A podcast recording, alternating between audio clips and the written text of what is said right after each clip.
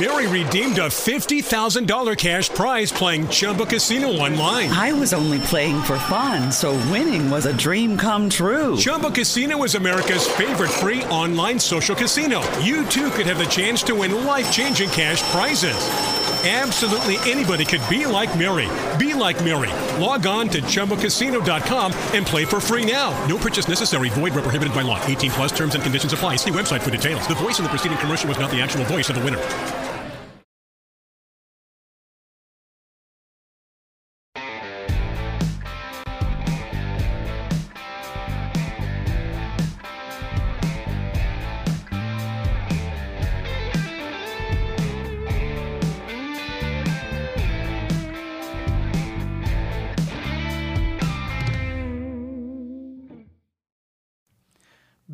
A mais um Flow Podcast, dessa vez uma edição Corona Experience. Quarentena Edition. Quarentena Edition, é verdade, esse é o verdadeiro nome. Igor, na minha frente dessa vez. Salve, salve família. É, hoje nós vamos conversar com um cara muito legal, mas antes precisamos agradecer aos nossos patrocinadores. Vocês estão vendo ele ali, né? Estão na tela, estão vendo o Rolandinho ali. Dá um oi aí, Rolandinho, vamos? Olha lá, Rolandinho E aí, gente? E aí, Bom. beleza? Diretamente de casa. É, ó, é Corona, né? Mostrando que veio pra mudar a vida de Fudeu todo mundo. todo né? mundo, né? É. Vamos conversar sobre isso, inclusive. Mas é, precisava, precisava agradecer a Exit Lag. Se você tem problema de conexão no seu jogo, tá travando, perda de pacote, ou você quer conectar no servidor que está bloqueado por IP na China ou na Rússia, você pode usar a Exit Lag, é um serviço. Você tem três dias grátis para testar, não precisa colocar o cartão de crédito. E aí você vê, se resolver o seu lag, você assina, é uma mensalidade e começa a unar nos jogos, tá bom? Vai lá no link que tá na descrição da Exit Lag. Obrigado por apoiar a gente. Uma das paradas mais maneiras que tem é quando os moleques vêm falar comigo na DM do Twitter lá, porra, Exit Lag funciona mesmo, cara. Eu vi, por- descobri por vocês e caralho, salvou meu LOL, não Cara, E eu não tô zoando, não tô inventando. Isso há 10 anos aí. Se você acha que é, uma empresa que não faz algo útil está há 10 anos funcionando? Não. Só se você for o governo. Eu uso, sabia? Eu uso Exit Lag, cara. Ô, É? da hora, mano. Olha lá, existe Eu lag, mais porque- um possível. É, porque, parceiro. cara, é, é, às vezes a rota tá zoada, né? E aí eu tô lá no meio do CS, o ping conecta, você já vê que o ping não rolou. Meu amigo, não tem tempo. Eu já vou lá, já abro o Exit Lag e funciona muito bem, sempre resolve. Tá certo. Aí sim. É, os nossos outros patrocinadores é a querida Edifier. Eles nos proporcionam esse fone maravilhoso aqui que é pra gente usar. Não vamos usar hoje por causa do setup Corona Edition. É, a gente tá tentando dar um jeito nisso aí, mas por enquanto. Hoje a gente não vai usar o fone. É, mas no futuro talvez, se a gente for inteligente o suficiente pra descobrir como. E é, você pode comprar esses produtos maravilhosos também, tem vários tipos de produtos. Ô, Jean, fala do, fala do, do monitor de áudio aí, qual foi? Bom pra caralho, obrigado Edifier. Nossa, na moral, aquele som começa a bater assim que o nariz já sangra, porque o pau endurece na hora. Tá Entendi. Cara, ele falou que foi- tem uns controles lá que, que ele fica brincando de DJ no bagulho. Massa demais. Então, se você quiser ter um produto foda igual a esse, você pode vir aí no link na descrição, que tá debaixo deste vídeo, e clicar e, clicar, e usar. O que, que ele vai usar, Igor? O cupom FLOW. Se você tá ouvindo isso na plataforma de podcast aí qualquer, é só entrar em edifier.com.br e usar o cupom FLOW. Aí você ganha 5% de desconto e ainda ajuda a gente. Exato. Então vai lá, é, adquira agora um produto de qualidade. Obrigado, Edifier. Outra coisa, tem os apoiadores do Apoia-se, que é a galera que nos doa uma grana porque quer ver o Flow continuar firme e forte. Obrigado, vocês são o apoio que a gente mais sente no coração, pra ser sincero. Verdade. E é, logo, logo a gente vai dar recompensa pra vocês. Estamos trabalhando pra isso, tá bom? É, peço perdão de hoje em dia não ter nada realmente, mas considera apoiar a gente mesmo assim. Né? É, no futuro vai ter algo. Dá uma olhada aí na descrição, o link tá lá. Se você tá na Twitch agora, é exclamação apoia-se, beleza? Aproveita e mandar um beijo aí pros, pros subs da Twitch. Tem uma galera, eu não sei exatamente o número, mas eu sei que é uma galera. Obrigado pela moral, a gente sabe que a dinâmica é diferente aqui. E, porra, é muito foda vocês apoiarem a gente. Se vocês quiserem mandar uma mensagem pra gente ler aqui no final da conversa, é 20 merréis aí no, no YouTube, no Google, é no YouTube. É. E na Twitch é quantos bits? É 300 bits? 300 300 bits, mó merreca. Nem sei Sim, quanto é que é é isso aí. 20 reais, tá? O Igor é carioca, então ele acha que todo mundo sabe o que é mil reais. Mas tudo bem. 20 merréis, pô. Bom, e aí, Ronaldinho, como que você tá, cara? Como que tá essa, essa quarentena aí? Cara, a quarentena tá, tá, tá complicado. Tá, tá complicado pra vocês, porque pra gente, meu amigo pegou de jeito, assim, pegou desprevenido. Pra gente tá um louco. inferno, cara. Tá um inferno que tá foda de arrumar convidado, tá foda de viajar, pra, pra mim, pelo menos, tá foda de viajar pra, pra Curitiba e de volta pra cá. Tá, Uhum. tudo, tá, tudo tá difícil, cara. É, Tá a gente zoado. tava com é, coisas que a gente tinha que fazer, mas a gente não consegue achar fornecedor porque tá tudo fechado. É, É. uma droga. Não, pra vocês terem uma ideia, né? A nossa, a nossa empresa ela tem mais de 50 colaboradores e a gente bem cedo resolveu mandar todo mundo para casa. E essa operação foi insana, porque a gente tem os iMacs lá, né? Os computadores para edição, as ilhas com HDs externos. É, é- o equipamento é pesado, né? Para fazer vídeo. Imagina. E porque a gente tem clientes, né, enfim, que gravam em qualidade e tal. Então, como é que foi o esquema? Todas essas pessoas individualmente eh, tiveram que fazer um contrato de compromisso, pra, a gente fez seguro de todos os equipamentos, aí todo mundo foi, cada um com Uber para casa, tem gente que mora super longe. Então teve uma operação Caralho, de transformar caralho. a galera em home office. Tinha gente que não tinha internet direito, então rola um lance que você tá tendo que mandar o, o bruto, né? Então tem um tem motoboy levando HD por São Nossa! Paulo para quem não tem internet. Deus, cara. Tá, tá uma loucura. Mas, tá mas da rolando. hora que você tiver a inteligência de se adaptar, né? Só tá gastando uma grana a mais, né? Uma grana, eu imagino. É, teve que ser rápido. Ah, tem algumas equivalências que a gente consegue fazer que a gente gasta menos pelas pessoas não estarem fisicamente no, no, no- no- espaço, assim, mas é pouco. Realmente é, é mais gasto no fim do dia. Porque o aluguel mantém, né? Você não conseguiu um desconto. É, ali. tem um lance assim, a segurança do lugar, a gente consegue dar uma diminuída, mas não é muito não, gente. É, no, fim do, no fim do dia acaba dando meio na mesma mesmo. É, mas pelo menos vocês continuam funcionando, né? Que no final seria muito maior o prejuízo se vocês parassem, né? É, Acho a gente é fez uma diária de a gente fez uma diária de pipocando de, de muitas horas, gravamos muitos episódios em dois dias na sequência antes de decretar a quarentena.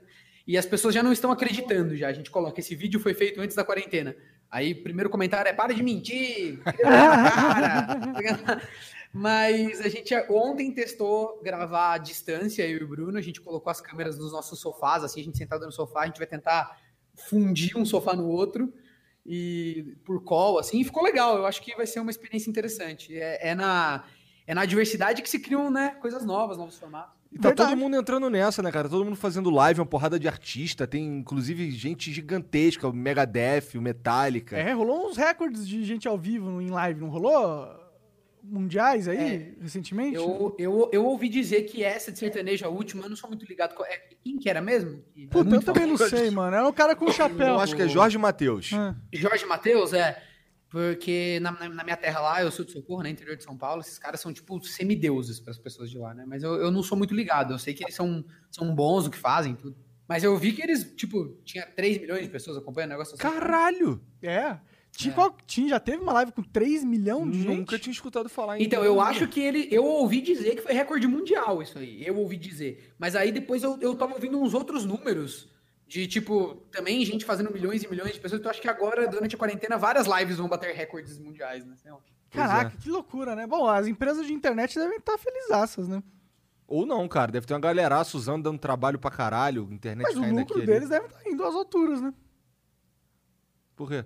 É, Ué, no- tanto de gente a mais que tá assistindo, tanto de impacto que é vender publicidade na internet agora.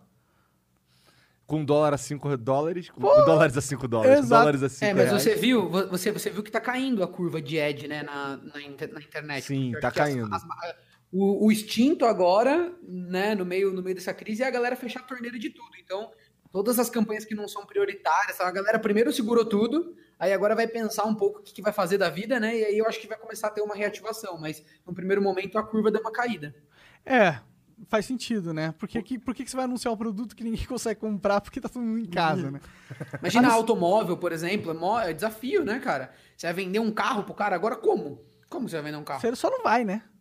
Inclusive, tava vários. Eu tava vendo várias notícias de que as empresas estão parando, em- é, indústria de carro parando, deixando o funcionário ir pra casa, caralho. Caralho, isso é foda, né, cara? E, eu, e a cerveja que se fudeu lá? Tu falou que eles pararam de produzir de é, vez. o- a Corona, né? Eles pararam também, ela- cancelaram a fábrica. Mas é. O que, que a gente tava co- conversando isso mesmo? É, que parece que eles vão só mudar. É, tipo, É. é. de um grupo grande que só muda o nome pronto. Sim, é, provavelmente é isso, né? A fábrica tá lá, os funcionários estão lá, é só dar uma um rebranding, né? Caralho, aí, o cara tá muito. Ele tá demais, cara. O cara fala muito inglês. Ah, eu o vou mindset continuar. dele é como? Diferenciado. É? É que eu escuto, é que eu escuto, eu aprendi esses termos em inglês, tá ligado? Eu não Entendi. aprendi em português. Então quando vem na minha mente, vem primeiro em inglês. Entendi. Aí você faz jobs, é? É, eu faço. É, é, é bom, é bom a gente bater, a gente bater os KPIs pra, pra, pra alcançar, né, ô Monark? Não Oi? entendi nada. Como é que é? KPIs, é, é que é, aí já entra em, em publicidade e propaganda, né? Aí vai ficar chato. KPIs são é, é, as nossas metas. Entendi. Ah, Pronto, agora o Monarca já aprendeu mais uma. que piada, Aê, legal. boa, Boa, boa, Vou usar pra parecer inteligente no futuro. Que merda. Cara, é. Mas você sentiu esse negócio das agências não estar. Porque o Pocano fecha muita coisa, né? E depende disso, até porque a estrutura que vocês têm é cara. Vocês não vivem de AdSense, eu imagino. Não, não. Tem, tem mudado isso pra vocês? Vocês sentiram isso também? Olha, a gente ainda não, a gente ainda não sentiu muito diretamente porque a- a- o nosso negócio é muito sazonal, assim. A gente tem, a, gente fecha alguns trabalhos e esses trabalhos garantem O os ano. nossos meses. sabe? Entendi, Então é uma caixa. coisa que flutua muito durante o ano, né? E a no- o nosso primeiro, o nosso primeiro trimestre com o Oscar, que é o evento principal, foi muito bom, entendeu? Entendi. Então assim, a gente começou o ano muito bem. Então agora a gente tá, a gente tinha alguns patrocínios que já estavam fechados para os próximos meses. E essas pessoas, a maioria deles não cancelou. Teve, um patrocínio que falou: não, beleza, segura, a gente não vai pagar e faz no futuro. Mas os outros mantiveram, então isso também foi uma sorte nossa. Então, assim, a gente ainda não sentiu, mas eu acho que o, o reflexo pro fim do ano talvez aconteça, sabe? O, o movimento, assim, dos últimos meses, a gente talvez sinta uma, uma diferença aí. Pode crer, imagino, né?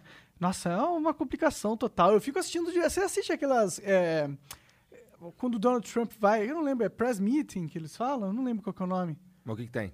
Você assiste esse negócio? Eu fico assistindo. Quando o Trump vai falar É. na TV, o caralho? É. Tô ligado. Pra Da tentar- gente eu, pra eu caralho assisti assistindo também. algumas.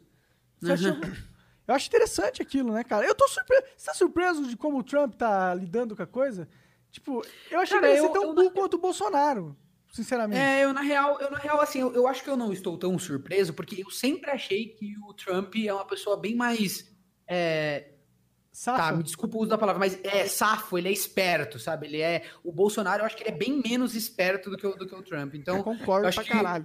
o, o Trump ele consegue sentir quais são as situações aonde tá, beleza, eu não posso causar com isso, não posso usar isso para ficar fazendo, sei lá, é, joguinho político. Eu vou ter que realmente Lidar. agir conforme aqui o protocolo. É, eu acho que ele começou meio querendo fazer isso, aí ele, muito bem assessorado, talvez, falou: beleza, não, calma, desencana, vamos fazer tudo que a gente precisa, porque os Estados Unidos têm uma imagem mundial, tipo, os caras, eles seguram o valor das outras moedas, cara. O dólar é lastro no mundo inteiro, então eles têm uma responsabilidade é, de austeridade muito grande, sabe? Então eles devem ter um- uma assessoria de falando, cara, faça tudo conforme o protocolo, evite. Tem uma, uma coisa também que eu acho que o Bolsonaro começou a fazer agora, que é falar sobre, sobre a coisa e só tocar nos pontos sensíveis, assim, para dizer, beleza, eu falei sobre isso, mas eu não estou querendo dizer também nada muito específico, sabe?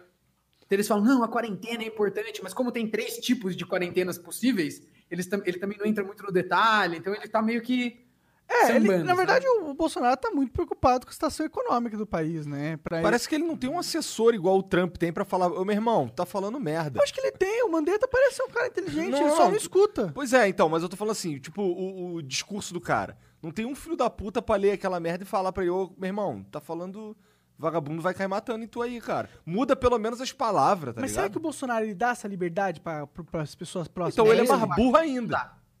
Eu acho que ele não dá. Eu, acho, eu sinto que no governo dele, tipo assim, nem tem tanto diálogo. Eu acho que o Mandetta tá num, tá num lado, ele tá do outro, assim, eles nem estão se conversando tanto. É, é a, é a sensação que dá, porque tem ruído na conversa, sabe? É, o Mandetta um, total um dá tá uma sendo- declaração, o outro não viu a declaração, e fala, não, puta, É. eu não tinha visto que ele tinha falado isso de mim. Então, tipo, cria um grupão do Zap aí, galera, e entra numa Tem sido assim desde o começo, né, cara? Que Tem um- presidente tem que ameaçar demitir um ministro? Por que, que um presidente tem que ameaçar? Se ele quiser demitir, ele vai lá e demite. Tem que ameaçar. Que tipo de presidente Não, e outra é, coisa, tá, é o presidente da quinta série, porra. No meio do negócio, no meio do negócio, ele tinha que ser. eu- o, que, o que eu fico frustrado com, com o Bolsonaro é assim, tem a parte política que eu não concordo com certas né, decisões, inclinações políticas e tal, mas o que mais me frustra é ele ser, ser ele, assim, esse jeitão dele, assim, meio, sabe, de tiozão, de. Eu queria um presidente que talvez eu não concordasse com a, com a inclinação política do cara, a, com a ideologia dele, mas que pelo menos tivesse uma postura, sabe? Que eu acho que o Trump ele tem um pouco mais. Não elogio do Trump, eu tenho muitas ressalvas, mas ele pelo menos parece uma pessoa que, que pode ser um líder, que sabe falar, sabe? Que, fa- que pensa, que conversa. Bolsonaro, eu acho que, sei lá, mano, ele acorda de mau humor, fala umas groselhas atravessadas, aí ele vai lá, tuita um negócio pra, pra passar um pano, tipo, que. é parece um adolescente, juro pra você. É. E é esse foda. lance dele agora aí do, da gasolina, cara? O quê? Tu, Não, tu não, viu essa fiquei porra? sabendo o que rolou. Eu fiquei. Bom, como eu não dormi porra nenhuma essa madruga na viagem de ônibus, Ah. é, eu tava vendo lá que teve um cara, eu não sei se é real, mas aparentemente tava todo mundo retweetando essa merda Hum. de uma nota fiscal que ele gastou dois mil e tantos reais de gasolina no carro. Tipo, ele foi no, no posto e botou dois mil reais de gasolina no carro. Caralho, que carro era esse? Aqueles É um caminhão com- V8, ué. Um caminhão V8 que vai e volta do Uruguai. É, só se for, mano. Tá Tu viu essa porra, Ai, Rolandinho? ai, ai. Não, não tinha visto, não. Mas qual que é a veracidade? É um negócio. Cara, foi um portal de notícia que soltou. e É eu- fake news. É, pode, não sei se é fake news, mas eu sei que tá todo mundo, todo mundo botando pra frente essa porra. Foda, o que ele vai fazer com 2.700 reais? Por que, que ele ia se arriscar até uma polêmica? Não, mas isso é velho pra caralho. É de quando Ah. ele era deputado, não sei o Ah, entendi. Bom, É. mas aí a gente já sabe que o Bolsonaro fez um monte de treta, né? Não é novo isso aí, tá quê. Tem ligado? um filho dele aí pra provar, né? Porra, eu- se alguém aqui tem alguma dúvida que a carreira política do Bolsonaro foi ilibada, no sentido que ele não fez nada fora da ética, fora da moral, ele nenhuma vez desviou. Da ética e da moral fez com certeza e ele mesmo falou. Tipo, o dinheiro lá da, da casa que era pra pagar apartamento lá, ele comia gente, É. né? E aí, não é Cara, ó, crime, eu- mas a, a porra. minha, a minha opinião sobre isso é o seguinte: é, é muito difícil você encontrar alguém que, exposto a situações onde a pessoa pode tirar vantagens, ela não vai fazer isso por um simples motivo de quando você está imerso nessa situação, às vezes para você não soa que você está fazendo algo tão sério. E assim, eu acho que o maior problema social, isso no mundo, independente de qualquer coisa, é que as pessoas falam das outras sem fazer autoanálise. Tipo assim, quantas pessoas que estão assistindo aqui, se tivessem a quantidade de acesso, de poder e de responsabilidade fariam tudo no rigor da ética, como cobram das outras pessoas, sabe? No mundo real, você tá lá numa sala, por exemplo, tem polêmicas que são simplesmente vantagens. Você é o presidente, você tá lá numa sala, o cara fala: Não, fica tranquilo, tá, tá, o, o celular não tá funcionando bem lá na sua fazenda, a gente põe uma antena lá, fica sossegado. E você fala: Não, não precisa, não, a gente faz questão, e aí fica meio que aquelas por elas. Eu tô dizendo, é fácil você ir compactuando, você fala, não, beleza, eu sou, eu, sou, eu sou um cara legal, fiz coisas boas, então tudo bem dar um sim aqui para isso também, que não é nada demais, tal. e você vai avançando nesse caminho, e eu não tô dizendo que isso é certo, mas eu tô dizendo que isso é possível, sabe? Aham, É. claro. Não, e é isso aí que você descreveu, eu acho que é, é isso exatamente, é essa, essa coisa gradativa, tá ligado? Até se a gente for olhar o nazismo, né, o que os caras eram obrigados a fazer... Não, é sério, mano. O cara puxou nazismo Não, pra sim, conversa. É que os caras eram obrigados a fazer. Tipo, quando eles começaram a deter os judeus e colocar em campo de concentração e começaram a matar os caras, é, pros caras, eles, eles sentiam que eles estavam fazendo o dever pra nação deles. Mas eles odiavam todo momento uh, ter que matar uma mulher grávida. Eles não gostavam daquilo. Aquilo destruía o cara, tá ligado? Mas uma coisinha ele aceitando, uma coisinha ele aceitando, até que o momento ele tá matando grávidas, tá ligado? Foda-se. A sangue frio. É, mas vocês assistiram Jojo Rabbit? É um, Não, não assisti, cara. É, bom, hum, é, eu só tô usando ele de exemplo porque ele mostra uma criança que, que, que é, nasceu na Alemanha nazista, tem, tipo, sei lá, uns oito anos, e ele é fã do Hitler. Tipo assim, ele, o amigo imaginário dele é o Hitler. Caralho. E, e o filme é pela visão dele, né? Um filme de humor, é, é um sarro total com os nazistas, mas é tem uma coisa delicada do filme que é mostrar isso. Quando você tá dentro de um, de um sistema de pensamento, a autoanálise é quase impossível, cara. E a gente sempre julga a história, a gente comete esse erro o tempo todo. A gente olha para sociedades antigas como se eles fossem, tipo, outro, outra espécie, como se eles fossem burros. Ah, não, porque os egípcios faziam assim, sabe olha que bonitinho, eles mumificavam. Tipo, eles eram tão inteligentes quanto a gente, sabe? A gente subestima as pessoas que vieram antes de nós, da mesma forma que a gente não consegue entender que as pessoas estão sendo influenciadas por um sistema de pensamento. E aí eu acho que, por exemplo, se você for comparar com o que a gente faz com os animais, com essa questão do veganismo e do vegetarianismo, eu não sou vegetariano, tá? Como carne. Mas eu adoro pensar nisso, porque é, é exatamente isso, sabe? É o, que, é o que você descreveu. Garanto que a galera que tá no matadouro lá, quando vai matar um animal, não se sente. Não é confortável pro cara muitas vezes fazer isso, ou pelo menos no começo não é confortável. E a gente, cara, mata, mata a, a- sob demanda o negócio, é insano, sabe? E talvez pra alguém que não faz parte dessa lógica, você pega um indiano lá que a vaca é sagrada, tal, o cara vai olhar e falar assim, brother, isso é hediondo. Como é que os caras não conseguem perceber o bagulho insano que eles fazem, entendeu? E- Mas a gente tá dentro disso, então pra gente tá totalmente normalizado. Ô, Rolandinho, posso te propor uma questão pra, moral, talvez, pra você analisar? Se eu tivesse uma fábrica. eu, né? Ah, É. você é um ser humano, capacidade racional aí. É, se você tivesse uma fábrica e a fábrica é totalmente automática, ela. Certo. cria o gado e mata o gado e nenhum ser humano encosta no gado. Tipo, Certo. em- quem matou esse gado? Quem vai o ônus moral do gado? O ser humano que tomou a decisão da fábrica existir, não? Imagino que sim. Então, se a gente tivesse fábricas automáticas, a gente teria menos seres humanos pecando no mundo? Caralho! Porque, porque a, responsa- porque a responsabilidade não tá compartilhada, é isso que você tá É, falando? porque você não tá fazendo, obrigando várias pessoas a ter que tomar a decisão de matar a vaca, você tá centralizando isso na decisão de um único ser humano. É que é que é que Supondo eu, que ele eu- eu tivesse realmente- todos os é que é que essa análise ela, é- ela é complexa, né? É, tem uma tem uma coisa aí que a gente tem que pensar que é quem que tá tomando a decisão mais mais nociva? É a pessoa que come ou a pessoa que produz? Entende? Porque é, Bom, é, primeiro a a- gente tem que a aceitar demanda- que isso é um problema moral. Isso aí é a primeira matar coisa. bichos é um problema moral? Pois é, se é a primeira É, matar bicho pra comer é um É problema, um problema moral. moral? Eu, eu acredito que não. Pra mim, eu acho que é perfeitamente aceitável dentro da moralidade Eu não a gente acho que matar é um bichos pra problema comer. moral também. Assim, eu hoje, tá? Eu, eu, eu estou aberto a mudar de ideia, eu pesquiso bastante sobre. Eu hoje acho que os seres vivos têm a cadeia alimentar natural e se você mata um animal para comer, você não está incorrendo num problema moral necessariamente. O que eu vejo como problema moral no que a gente faz é a forma como a gente faz e a escala que a gente deu para isso, entendeu? Então, assim, é, até comparando com os hábitos alimentares que a gente, porque a gente é muito, a gente olha só um lado, né? Ah, não, o ser humano tinha uma dieta que come animais, tal, tal. beleza, mas o ser humano às vezes comia um animal a cada 10 dias, ele não comia 500 gramas de carne por dia, entendeu? não era assim que se alimentava. A mesma coisa com os carboidratos, tal. A gente tinha um jeito diferente de se alimentar. Então a gente escalou isso de uma forma que acaba sendo imoral porque você não tá. é, Por exemplo, eu sou do interior, né? Você vai lá, tipo, a gente se reunia e aí você pegava um porco lá que foi criado, a minha, a minha avó, a minha tia matava o porco, reunia 20 pessoas e todo mundo comia ali. Aquela leitota tinha uma relação com o alimento que, que é mais parecida com a relação que a gente tinha na natureza e que não é nada como você ir lá no, no, no extra e pegar uma bandeja com- todo dia com um bicho morto, entendeu? É, com certeza. Eu acho que tem, você tem que ponderar isso, sabe? Eu, eu, eu, eu acredito. Mas respondendo a sua pergunta sobre a questão ética e moral, eu acho que a pessoa que decide comer tem, tem o, o ônus, entendeu? E não a pessoa que está produzindo mais. Só que, como a gente tem um nível de consciência muito baixo, eu também acho maldade você julgar alguém que simplesmente não foi ensinado sobre isso, que ele está incorrendo em um- numa responsabilidade porque ele está comprando carne, sendo que ele nunca nem refletiu sobre isso, entendeu? É difícil responsabilizar, responsabilizar alguém que é ignorante. Concorda? Não sei. Eu concordo, é difícil responsabilizar alguém que não sabe que tá fazendo algo que é errado, mas ao mesmo tempo a gente sempre faz isso também, né? Quando alguém faz uma merda, ah, eu não sei que eu não sabia que eu tava fazendo merda. A gente tá cagando pra isso. A gente vai lá e fala, mano, você fez merda, a gente vai punir você. É, Você mata alguém, ah, eu não sabia que era errado matar. Foda-se, meu irmão. Você vai estar fudido, tá ligado?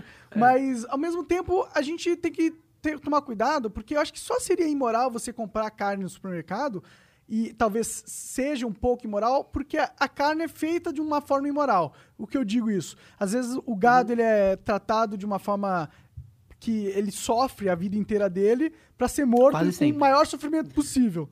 Aí eu acho que você tem uma questão de imoralidade sendo feita. Porém, eu acho que essa imoralidade recai a pessoa que está tomando a decisão de comprar, de, de, de produzir a carne dessa forma, porque ela não necessariamente precisava fazer dessa forma, né? N- É, mas é que é mais complexo, porque, porque o problema é a escala. Se a gente quiser continuar comendo carne nessa velocidade, nessa quantidade, é, é- assim, eu posso ser ignorante a respeito disso, tá? Mas seria impossível produzir isso de um jeito mais hu- huma- humanitário, mais sensível com, Com os animais, certeza. porque você precisa de um espaço de pasto gigantesco. É por isso que, que é assim. Encareceria pra vários- caralho. E se a gente Então, colo- acho fizesse que- um VR pra vaca? Colocasse um headset de realidade virtual, Caralho, cara. uma esteirinha assim pra elas, tá ligado? aí elas se, aí jogavam um cheiro de pasto assim, e elas ficavam várias vaquinhas correndo na esteira, andando na esteira, assim, É. com realidade Ó, virtual. é é, assim, eu- é que esse assunto ele, ele é delicado, porque o ser humano, a, a gente, a gente é muito preguiçoso, a gente é, a gente é mimado demais. Quando, quando falam pra gente que a gente tá fazendo alguma coisa que é errado e que a gente deveria mudar um hábito, a, a gente fala assim, ah, não, mas eu, eu gosto tanto. Eu falo, eu sou, eu sou esse cara, sabe? Eu amo carne, eu falo assim, cara, eu sei que é errado, eu deveria não comer tanto, diminuir muito ou até parar, mas eu simplesmente já faço certo as coisas em outros campos da minha vida, eu vou me permitir agir errado nessa área, sabe? Faço esse jogo mental. É, é sério. então, Caralho, assim, eu acho que esse é o tipo de coisa que.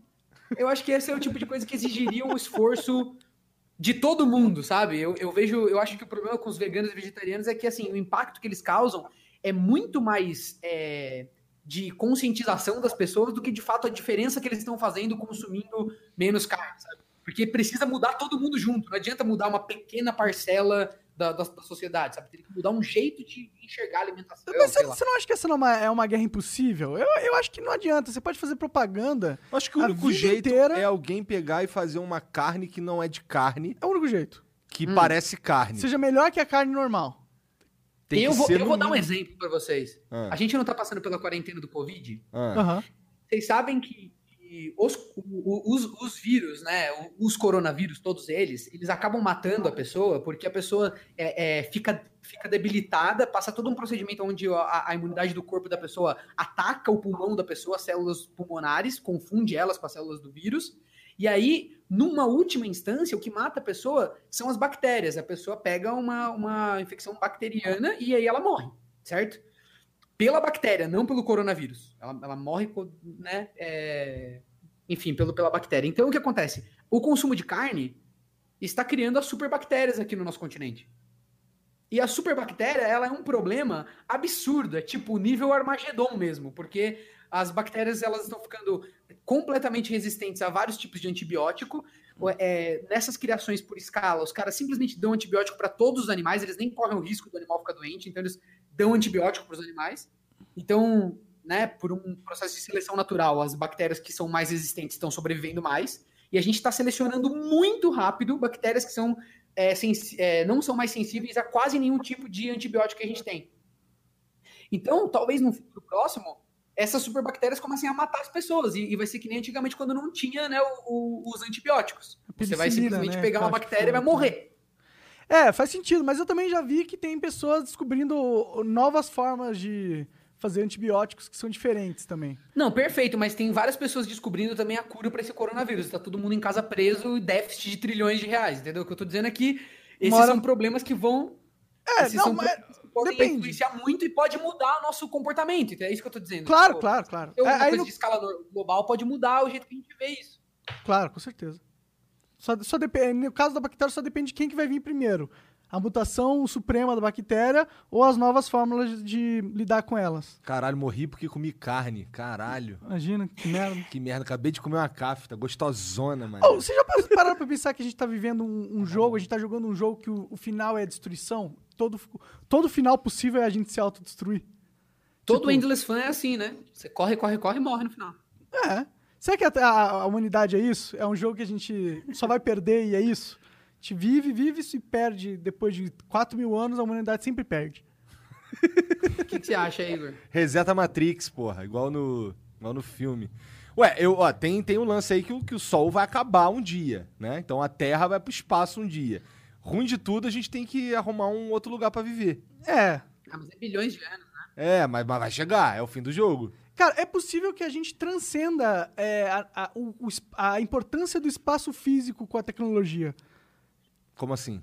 Porque, já parou pra pensar que 5% de toda a energia do universo é o que a gente chama de matéria? Ou seja, existe todo um 95% de energia do universo que a gente pode talvez conseguir interagir como, é, com e tem alguma utilidade, que ela não necessariamente está relacionada ao espaço físico.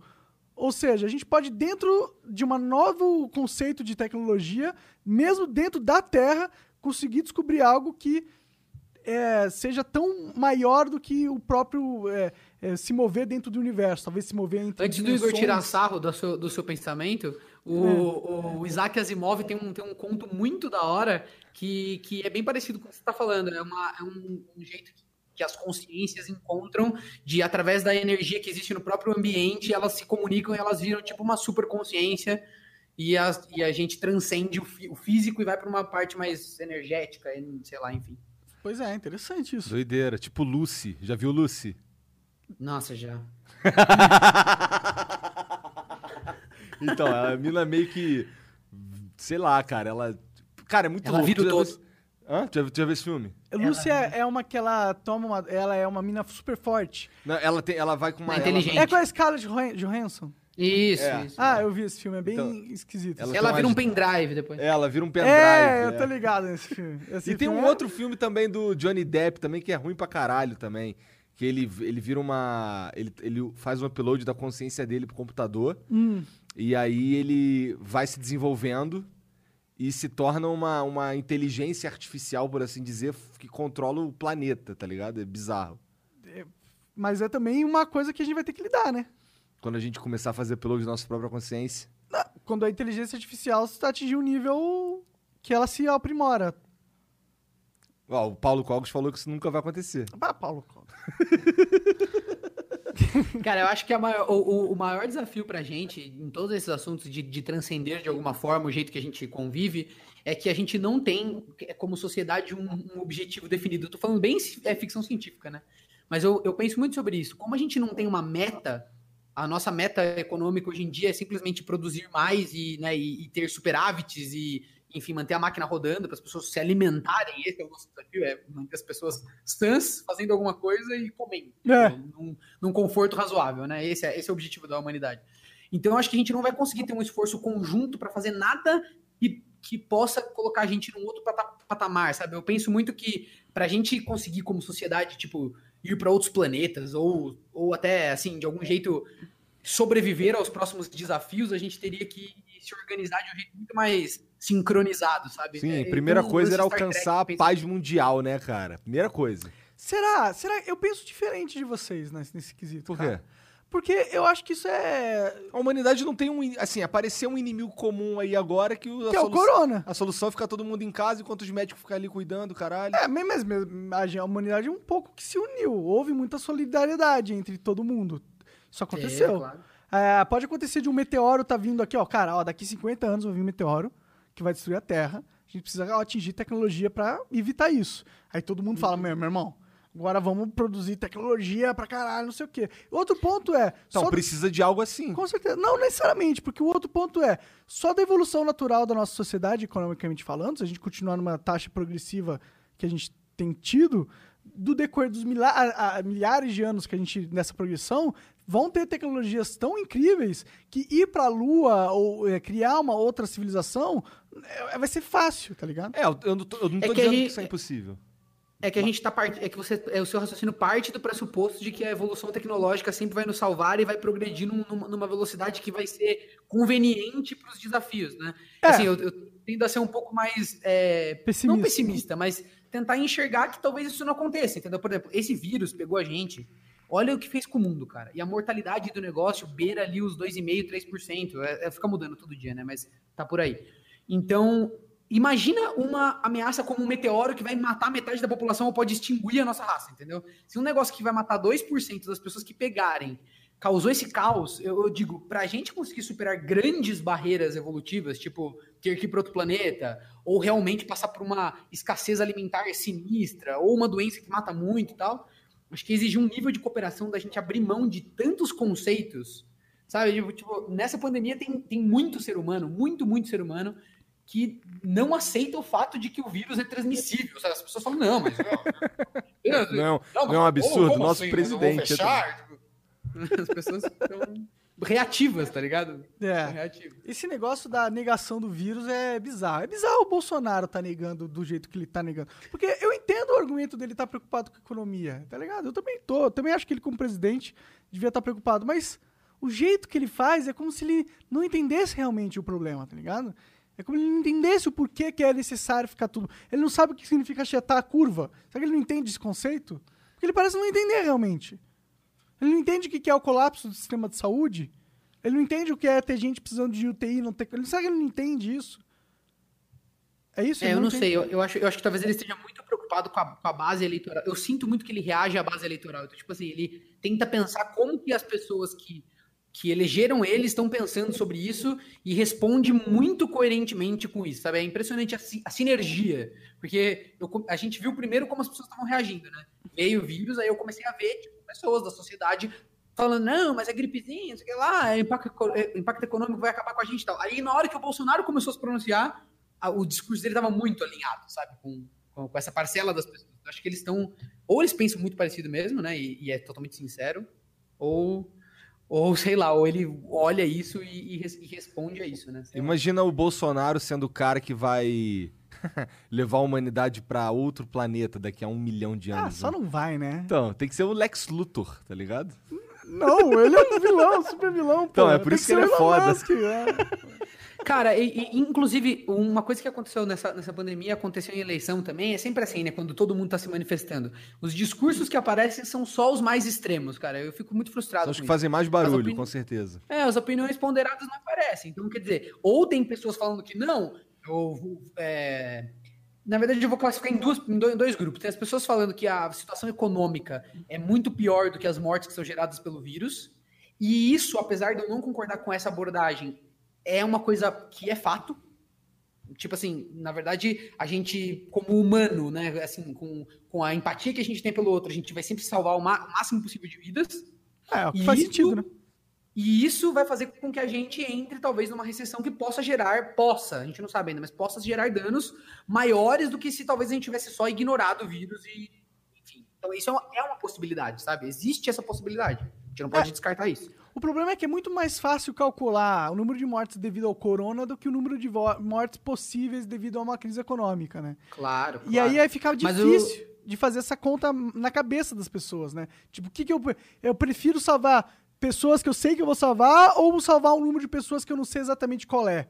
Aí ele tem que tomar Sim, essa decisão sim. e normalmente o ser humano vai tomar a decisão de salvar o que ele sabe que ele pode salvar. Eu fico pensando que, porra, se a quarentena. Se a gente, se a gente respeitar a quarentena bonitinho aí, fizer tudo conforme os caras da, da saúde estão falando, caralho, a gente só volta a trabalhar mais rápido. É.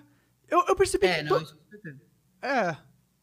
E eu percebi ao mesmo tempo que todo, se todo mundo tivesse o hábito que eu tenho de consumir, não existia economia. Porque a minha vida na na quarentena é a mesma, praticamente. É, tem gente que sentiu bem menos, né? Mas o, o outro grupo de pessoas é o grupo de pessoas que pegam é, essas pessoas que são mais ligadas com a parte econômica e, e tratam elas como se elas. Eu, eu travei aí ou. Não. não? Não? Então, as pessoas que pegam do discurso das pessoas que estão preocupadas com a, com a economia pintam elas de demônio, sabe assim? Isso também me irrita muito, cara. Porque, por exemplo, tiveram todos esses empresários que foram lá falar e vários falaram groselhas absurdas, tá?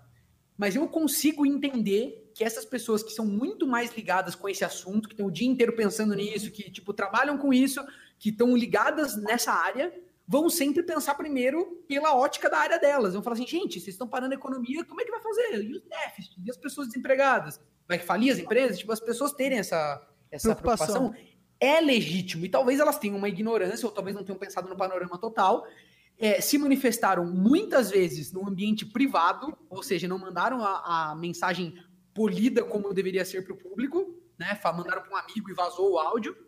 E aí, tipo, viraram pessoas demonizadas. Então, cara, precisa ter. Precisa enxergar pela ótica do outro também, né? Eu não tô defendendo esses caras. Eu acho que eles falaram Não, eu também groselha. entendo pra caralho. Eu acho que tem uns, por exemplo, o cara que vende. Que vende, porra, coxinha na rodoviária, ele tá fudido, tá ligado? Porque não. Simplesmente tá. Eu passei lá na rodoviária hoje, tá tudo lacrado com fita e não pode passar, tá É, ligado? imagino. Então esse cara aí que tem empregado, que tem não sei o que, o caralho, esse cara tá desesperado, tá fudido, tá puto com a quarentena. Claro, ele quer é. que essa merda acabe. Todo- é, até eu tô um pouco que quero que ela acabe, né? Mas é. Eu tô bastante, eu quero que ela acabe muito. É, mas. Putz, pior que a gente Não, tem. veja, eu quero que ela acabe porque a gente Não, não. já passou o problema. Quando a gente passar o problema, eu quero que acabe logo. Não, é eu quero que acabe o mais rápido possível. Sim, Dentro sim. do humanamente possível, né? É, mas eu imagino que a gente tem mais um mês e meio aí de quarentena. É isso? Por aí, eu acho no mínimo isso, né? Na verdade, eu acho que o mais possível de acontecer é engraçado isso, né? Se a gente fizer uma quarentena competente, a gente realmente bater a meta de achatar a curva mesmo e, e poupar o sistema de saúde, a gente provavelmente vai ter que passar por uma segunda quarentena menor no futuro. Porque a questão é que a gente está evitando que as pessoas se contaminem com o vírus na velocidade que o sistema de saúde consegue é, Aham. admitir. Então a gente vai. As pessoas que foram infectadas há, sei lá, 20 dias atrás, elas estão sendo tratadas agora e a gente está em confinamento. Depois daqui de um tempo vai, vai liberar as pessoas, mais gente vai ser infectada, porque o vírus não, não, não vai sumir, né? Mais gente vai ser infectada, e aí vai ter. O correto seria uma segunda quarentena, talvez um pouco mais curta, para o sistema de saúde admitir essa segunda leva de pessoas que vai ficar doente, entendeu? Porque o- segunda o, le- vírus, o vírus não vai ser extinto, entendeu? E, e- e se ele pegar 20% da população agora, por exemplo, vai lotar os hospitais. Mas a- a- o resto da população que depois da quarentena voltar a circular vai pegar o vírus também. É, eu tava vendo ali as pessoas falando que, tipo, o final desse vírus é quando todo mundo pegou ou, ou, ou imunizou. É, o- 70% quando acaba da isso. população. É, 70%, né? É. Então vai demorar um tempinho ainda Gente isso pra aí. caralho, é. Mas acho que aí na segunda quarentena pode ser aquela vertical, tá ligado? Fica os velhos e quem tem problema. É, aí tem várias, tem muitas variáveis. Tem que ver se, por exemplo, se, se os sistemas de saúde já estiverem mais parrudos, por exemplo, está sendo produzido muito respirador, muita coisa, muito leito. Então, talvez na, na segunda vez que a gente tenha que fazer essa quarentena, o sistema de saúde esteja mais preparado nos países para na segunda leva já tá, enfim, já tá entendendo melhor. E pode surgir remédios que É. ou não curem, mas pelo menos aliviem um pouco. Então, muitas muitas pessoas doentes talvez não tenham que ser internadas, porque já tem alguma, algum jeito de diminuir essa, essa proporção. Então, tem muita variável ainda pra gente, pra gente Dessa vez né, pegou a gente aí. de calça riada total, todo mundo despreparadaço, né, cara? Não, é, não temos exatamente o sistema de saúde dos sonhos e ainda pegaram a gente de calça riada. Ah, ninguém tava preparado pra isso e existe o argumento que a China piorou a situação escondendo informação, né? É. E tem aquele cara que ele. Tem um, outro médico, se eu não me engano, aqui de São Paulo, que pegou essa porra. Hum, E aí estão dizendo que trataram ele com aquele remédio que o Bolsonaro defende. cloroquina. Cloroquina. E aí ele não, não quer admitir que foi curado por ela. Por quê? Não sei, não sei. Tem os caras falando. Ele fala assim, ó. É, eu usei, mas eu não sei se foi isso que curou. E aí eu. É porque o cara fica com medo de falar que é uma droga milagrosa e aí todo mundo começar a usar. Mas o Mandetta já disse, quem quiser, o médico quiser receitar essa porra, Meu é irmão, receita. se eu tô com, passando mal, morrendo de. de, de Eu ia coro- querer essa porra. Meu, você me dá qualquer coisa, me dá morfina, cloroquina, ma- ma- qualquer coisa, todas as quinas que Vocês você viram qual que, é- qual que é o problema? Porque Hum. eles estão fazendo o seguinte: os grupos de teste estão acontecendo na maioria, para todos os remédios, com pessoas que já estão em internação, em estado grave. E o que acontece? O estado grave dessa, dessa doença mata a pessoa, como eu disse, pela infecção bacteriana. Então, o- o- a eficiência seria muito mais fácil de testar se você pegasse grupos que são de menor risco. Que, se- que- quer dizer, de menor risco não, né? Mas são é, grupos que estão no estágio inicial da doença. Começou agora, Só que- pegou agora é. o bagulho. É, porque daí você vai combater o vírus antes dele causar esses efeitos no corpo. Só que para essas pessoas, como o remédio ainda não é, não é testado, já, não, não- está ainda confirmado que ele tem a eficiência, você não pode pegar pessoas que estão em plena saúde e testar remédios nelas, entendeu? Então, por isso que tem essa, essa coisa de esses testes estão mostrando ligeira melhora, mas talvez esses remédios sejam muito eficientes. Mas a ciência, cara, é, é um sistema que funciona muito bem. Se essas, se essas drogas são eficientes de fato, não tem como segurar essa informação, entendeu? Não tem como, ah, não, manter na, na surdina, porque são muitas pessoas no mundo inteiro testando a mesma coisa, com a mesma cabeça. A pessoa que desvendar isso, o grupo, vai ganhar louros pro resto da vida, vai ganhar Nobel de medicina, sei lá o quê. Então, tá todo mundo querendo descobrir esse negócio e, e eu acredito que quando realmente surgir algo que seja comprovado e com pouco risco, a gente vai ter acesso. É, esse lance do, desse médico aí, a galera fica. é Porque os caras entram numa de politizar a porra toda aqui no Brasil, né? Parece que os cara, o cara não quer falar. ele- a- a- O discurso do- na- da internet é: o cara não quer falar que foi a cloroquina, que é pra não poder dar o braço a torcer pro Bolsonaro. Aí os outros ficam, porra, fala que foi a cloroquina, porra, tu, não, tu vai ficar. Ah, mas se ele falou que tomou, mas ele não pode afirmar, ele tá falando só o correto, ele não realmente pode afirmar. Ele fala, ó, eu tomei, eu melhorei. Mas não pode afirmar se foi exatamente É, a maior disso. parte dos, do, a maior parte dos pacientes é curada. É. então ele tá certo. É, ele tá sendo Ele só um cara inteligente, eu acho, e a galera tá, como você falou, politizando, é. e polarizando a, a parada porque a internet é burra. A internet tá burra. A maioria da discussão é burra. É um bando de gente burra falando burrice. A verdade é essa. É. Tu fala A, os caras entendem B É, ninguém, ninguém, todo mundo, ah, dá, dá, dá, por isso que a gente criou o Flow. Pau no cu dos cachorros. É, pau no cu dos cachorros. Ah, eu concordo parcialmente com essa opinião de vocês. Com qual opinião? Pau no cu dos cachorros?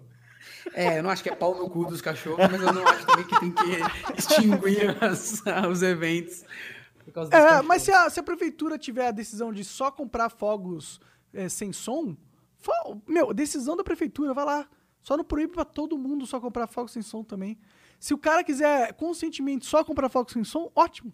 Eu estou a favor de comprar fogos sem som, tá ligado? Não tem É, problema. é, é que eu acho que esse, assim, primeiro, é, argumento preguiçoso. É muito malabarismo a gente ser uma sociedade como a gente tava conversando. Come os animais, mata eles em série e tal, tal. É. E aí, tipo, o cachorro não pode uma vez por ano passar um ligeiro sofrimento. O cachorro mais mimado do mundo, que a gente trata melhor do que as crianças, tá ligado? É. Tipo, os cachorros hoje em dia nas grandes cidades, eles são tratados melhor que os seres humanos. Tem um Fato. quartinho igual esse Nunca tava quartinho que tu tá vida. aí agora, né, cara? Os cachorros com solzinho na É, parede. então, é, você viu todo Arco-íris. pontinho com os pauzinhos, arco-íris. é, é, enfim. Eu tô num quarto que eu não reformei, gente. Eu me mudei e não reformei o quarto da criança. É, mas é isso, né, mano? Tipo, é- é- eu, eu acho esse argumento um pouco insano. Acho que a gente colocou os animais num, num patamar humano, assim. Eu não julgo quem faz, mas é como o Monark fala: você não, não pode impor isso à sociedade inteira. Eu, eu sempre falo isso: o ser humano fica ansioso e fudido o tempo todo. A gente fica pensando que a gente vai morrer a todo segundo. A gente não sabe se a gente vai comer. A maior parte das pessoas estão num pânico incrível.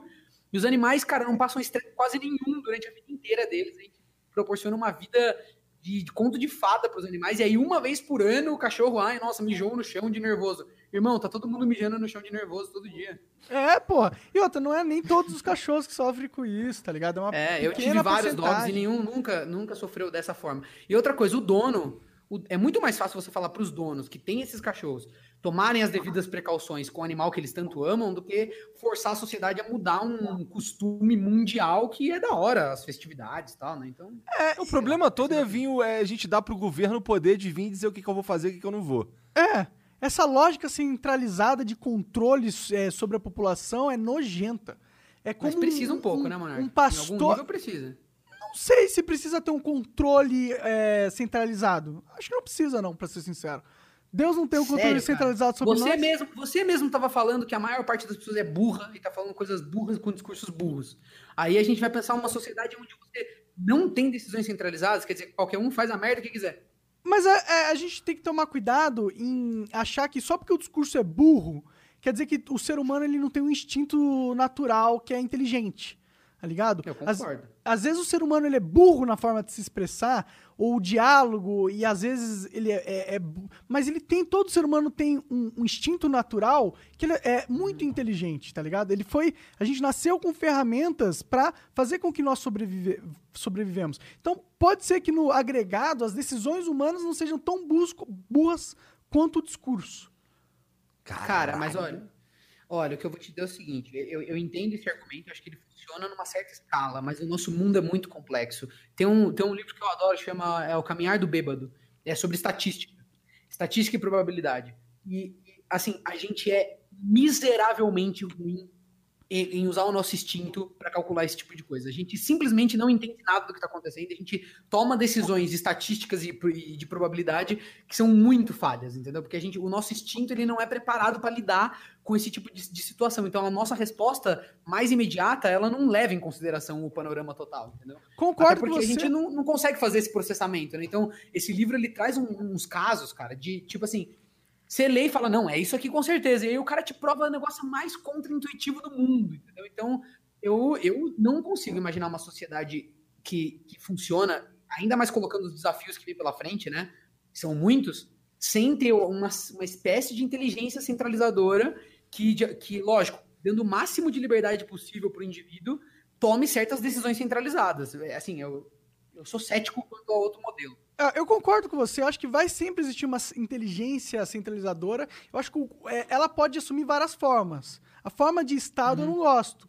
Eu, eu acho que ela poderia ser uma forma mais cultural, uma forma de é, acordo entre as- os indivíduos. Mas, e eu queria propor também uma, um argumento que é o ser humano ele pode ter uma dificuldade muito grande de analisar estatisticamente uma questão e tomar uma decisão inteligente sobre aquilo, mas muitas vezes o ser humano ele tem a capacidade de saber que ele não é capaz de tomar uma decisão fria sobre algo e buscar uma referência em outro ser humano que talvez tenha essa capacidade e o instinto dele talvez guie ele a isso em, em terceirizar, eu acho que faz parte do processo de evolução humana. Eu acho que o processo de decisões humanas faz parte. Muitas das pessoas, elas realmente não têm isso. Nem todo mundo é líder. É, e aí o que, que eles fazem? Eles seguem.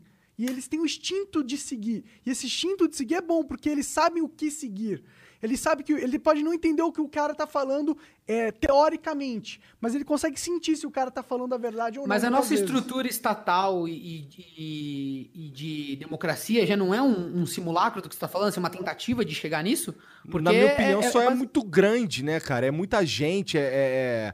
Não, Tá, concordo, tem- tem muitos concordo, passos. A tentativa é essa, né? A tentativa é justamente essa, é o ser humano terceirizar um pouco do que ele não entende para outras pessoas. Então você tem uma estrutura estatal com ministérios, com pessoas que são competentes naquela, naquela área, com equipes, e você elege esses líderes, né? Cada, cada país do seu jeito, mas coloca pessoas num grande debate e faz isso. Assim, eu acho muito ineficiente. Eu acho que assim, democracia é um negócio que eu não acredito, é só uma ideia.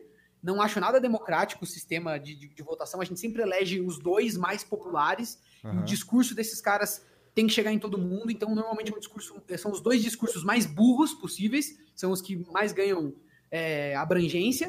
Porque o ser humano odeia lidar com coisas que ele não entende.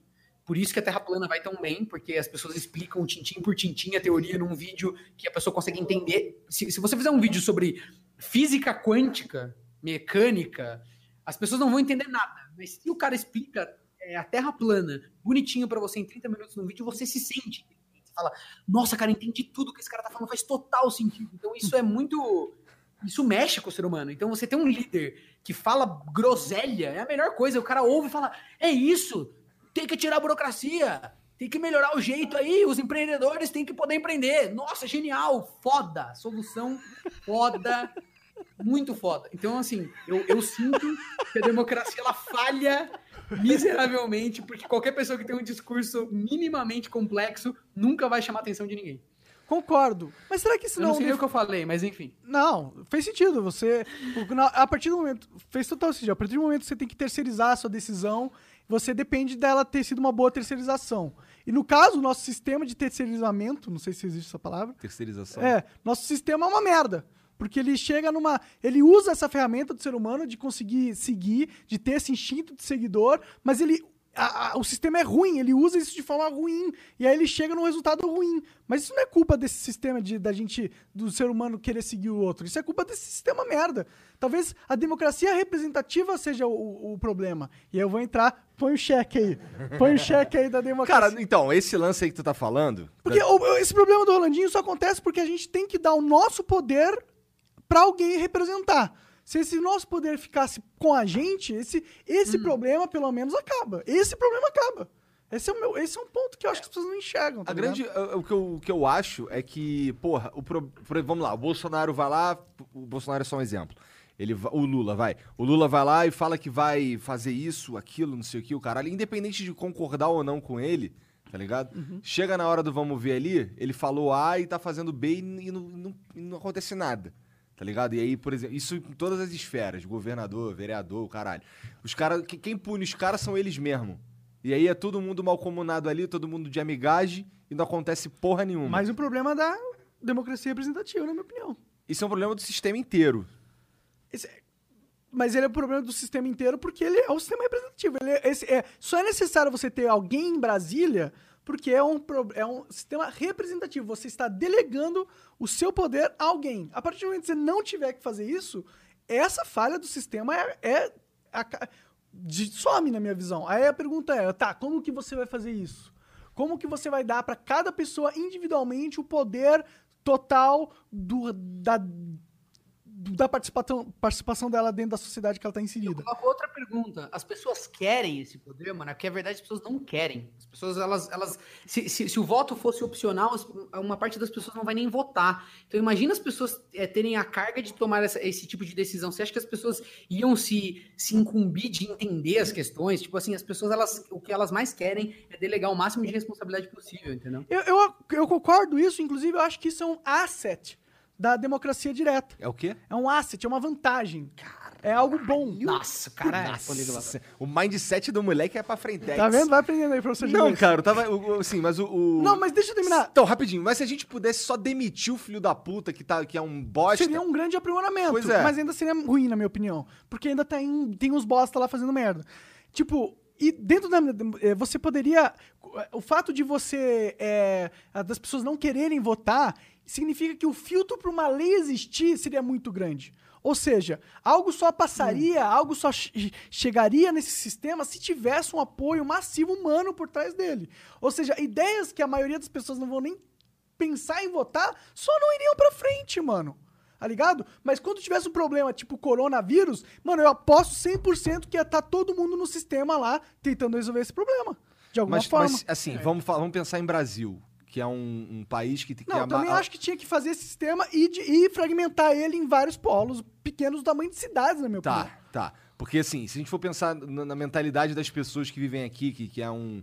que tudo é escasso, que a galera não tem dinheiro, que não sei o quê. Primeiro, eu acho que ia ser muito fácil comprar esses votos aí, não ia? Isso aí já é um, um problema. Ia ser fácil ou ia ser muito mais difícil, na minha opinião. Porque, como ia ter muitos mais muito votos, é, ia ser, tipo, qualquer um ia poder a qualquer hora votar, você ia ter que comprar muita quantidade de votos pra realmente conseguir. E outra, Mas, como mas que você a, vai. a minha dúvida, Monark, é que qual que é o problema? Ah. É, as, as questões que são. O meu pensamento é o seguinte: questões que são complexas e são nichadas e que afetam as pessoas de uma forma indireta, as pessoas não vão ter o conhecimento para votar sobre isso. E as únicas pessoas que vão ef- ef- efetivamente é, praticar esse voto são pessoas que são interessadas nesse tema. Então você vai enviesar certas decisões, e muitas, na verdade, na, na minha visão, pe- pelo consciente das pessoas que têm um interesse sobre isso, entendeu? Então, por exemplo, é, decisões da agronomia, sei lá, ah, pode, deveria ser usado o antibiótico, sei lá qual, ao invés do sei lá o quê. Quem vai votar isso são os, os agrônomos, ou as pessoas que têm uma, uma proximidade com esses caras, entendeu? Então, nem tô colocando corrupção na conta. Mas Tô só democracia colocando, é se isso, você for Ronaldinho. delegar... Mas aí, cabe as mas aí cabe o cara que quer que essa lei passe fazer um projeto, uma campanha publicitária e convencer as pessoas que é uma boa ideia Mas votar ele nessa nem vai porra. precisar. Hã? Ele nem vai precisar. Por que não? Porque você tem que ter um Porque tô te filtro pra uma assim, lei se passar. Você tem todas as áreas. Mas você tem que ter Sim, um mas se- filtro. mas se você o tem- cara não pode passar uma lei sem uma, uma parcela mínima da população em- é, aceitando, né? E aí você pode... Ah, tá, entendi. Você, você tem que ter uma parcela mínima da, da população. Mas aí imagina esse sistema, É cara. você tem que entender todo que mundo, sistema- todo mundo vai ter que chegar de manhã, tomar um café e que nem a gente vir aqui e passar umas três horas lendo umas coisas. Tipo, Não é isso? Tipo, é, você tá pensando problemas que com, com certeza a gente vai ter que pensar se a gente for ter que implementar esse sistema. Mas todos, todos esses problemas, eles são facilmente é, solucionados através de um sistema, realmente. Através de, uma, de um conjunto de regras que permita essa interação ser o mais eficiente possível. É claro que ela não vai acontecer espontaneamente, sem nenhuma, nenhum é, formato. Ele vai ter que ter uma formatação inteligente. Mas, é, mas tem que ser uma- um formato que dê, dê mais liberdade e seja mais eficiente do que o formato que a gente tem hoje em dia. E que, mané, e que precisa de menos pessoas para manobrar, né? Por exemplo, se a gente fizesse em- na escala das cidades, por exemplo. Mas isso é só impossível, né, cara? É impossível Ah, por- porque. Porque o, o sistema tem que decidir deixar de existir. É, sim. É. E olha, eu volto a falar pra vocês que os nossos maiores exemplos de, de, de sociedades, não vou dizer bem sucedidas, né? Mas hoje em dia os nossos exemplos de, de grandes estados, tal, tal, tal, são uma combinação de um, de um estado forte com uma iniciativa privada forte, você entendeu? Eu acho que assim, na minha cabeça funciona muito bem assim. Quando você tem uma, um- uma organização pública eficiente e uma iniciativa privada, né? E o indivíduo bem informado e com certo acesso, você tem a, melhor mistura que a gente conhece até hoje, você entendeu? O exemplo Mas geralmente são países bem É pequenos. Estados Unidos, Inglaterra. Não, Estados Unidos, por Estados exemplo. Unidos mais ou menos, né? É, é que a gente fala mais ou menos que a gente tem uma. Eles têm um, um- um hábito liberal, então a gente costuma atribuir isso pro tamanho do estado deles, mas em investimento, em proporção, em várias coisas, o estado deles é. Eu não tô mais vendo vocês, agora a câmera mexeu, mas enfim. É, o estado deles é, é, é- é grande, né? É poderoso. É, é um, é um cima, estado. É, É, é, assim, a- as pesquisas que foram desenvolvidas lá, a a área de, de, de educação Uhum. de pesquisa, de ciência, nos Estados Unidos, é, ainda tem muito incentivo do governo, entendeu? A, a iniciativa privada tem uma, um- uma função super importante, mas assim como o governo também tem. entendeu? Mas eu acho que dentro dessa sua análise, a gente pode ver uma outra ótica também. Se a gente for analisar dentro dos estados mais bem-sucedidos, a gente pode traçar uma linha que é os estados com mais liberdade individual são também os mais bem-sucedidos. Então, mas é isso que eu te falei, porque eu acho que tem que ter liberdade individual. Eu, assim, eu tô, eu tô dizendo, tá? Esse é um modelo que eu acho que a gente tem empiricamente provado hoje, já aplicado.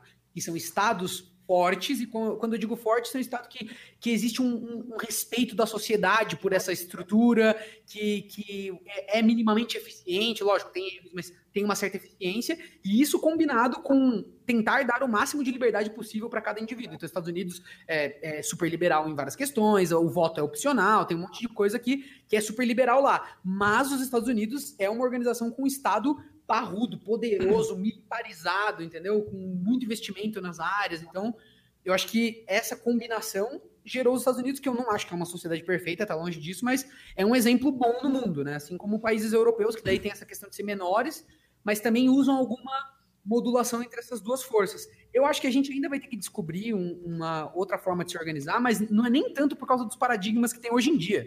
É porque daqui de 30, 40 anos a gente vai ter novos paradigmas absurdamente insanos que vão exigir que a gente se organize de outro jeito. A queda do- dos empregos, a robotização da- das coisas vai, vai exigir que a gente pense o mundo de uma outra forma, vocês não acham? Com, com Com certeza. certeza. Do- em Vários empregos vão desaparecer com, só com, com o mero surgimento de uma inteligência artificial ou da internet. glo- A internet global já vai matar uma porrada de emprego, com certeza. A verdade é que todo mundo, todo ser humano vivo já percebeu que o sistema do país dele é uma merda. Até nos Estados Unidos. Todo mundo já percebeu que esse sistema tá sobre. é, já é antiquado, tá ligado? A gente já tem te- inteligência muito superior de organizar. E a gente tem, te- a gente tem muito, muita tecnologia que não tinha quando esses estados foram formados da forma que são agora. É, pra mim o Concordo, Estado, lógico. ele é um carro antigo, é um carro potente, é um trator potente, com vários míssil foda pra caralho, um tratorzão parrudo, se entrar nesse carro seria da hora. Mas ele é um trator de 1850. Ele é foda. Ele vai destruir Mas a gente sofre moderno. com isso. Mas a gente sofre com isso. É, é- é- essas estruturas, elas, elas demoram para ser atualizadas e, e a, e a nossa tecnologia evolui muito rápido. Pega a educação, por exemplo. Acho que já é um consenso que a forma como a gente ensina no mundo, não só no Brasil, é muito ultrapassada, né? Assim, Sim. O je- jeito que a gente ensina as crianças, que a gente passa a- a- essas, essas informações que todo mundo precisa ter e tal. E que é há muitos anos já. Só que ainda... Só que ainda não existe um modelo mais eficiente. Assim, até existe. Até que existe, modelos, existe, mano. Não, Existem não, não, milhares calma, de calma. Existem milhares de modelos, mas eu tô dizendo assim, a implementação disso não é nada simples. É isso que eu tô dizendo. É, o não existe um consenso ainda de como a gente deveria fazer isso, qual é o método que deve ser utilizado. Então, assim, existe um tempo para que essas estruturas que, que afetam o mundo inteiro e que são decisões top-down, né, que vem de cima, elas se adequem ao, nosso nível de evolução que a gente está agora, entendeu? Aí que a você educação é falou. assim, o sistema de governo é assim. Isso, é- mas isso é você matou a cheirada, Rolandinho. A gente chegou num ponto tecnológico de evolução cultural onde a, o nosso progre- a progressão nossa é tão superior à progressão do sistema que isso só vai com o decorrer do tempo, essa distância só vai aumentar. Então, algum jeito a gente vai, alguma hora esse sistema ele vai ter que ser quebrado e refeito. Não tem jeito. A gente só tá Mas postergando é muito isso. difícil, cara. É muito difícil. O ser humano, ele, ele, ele, ele funciona com crença, cara.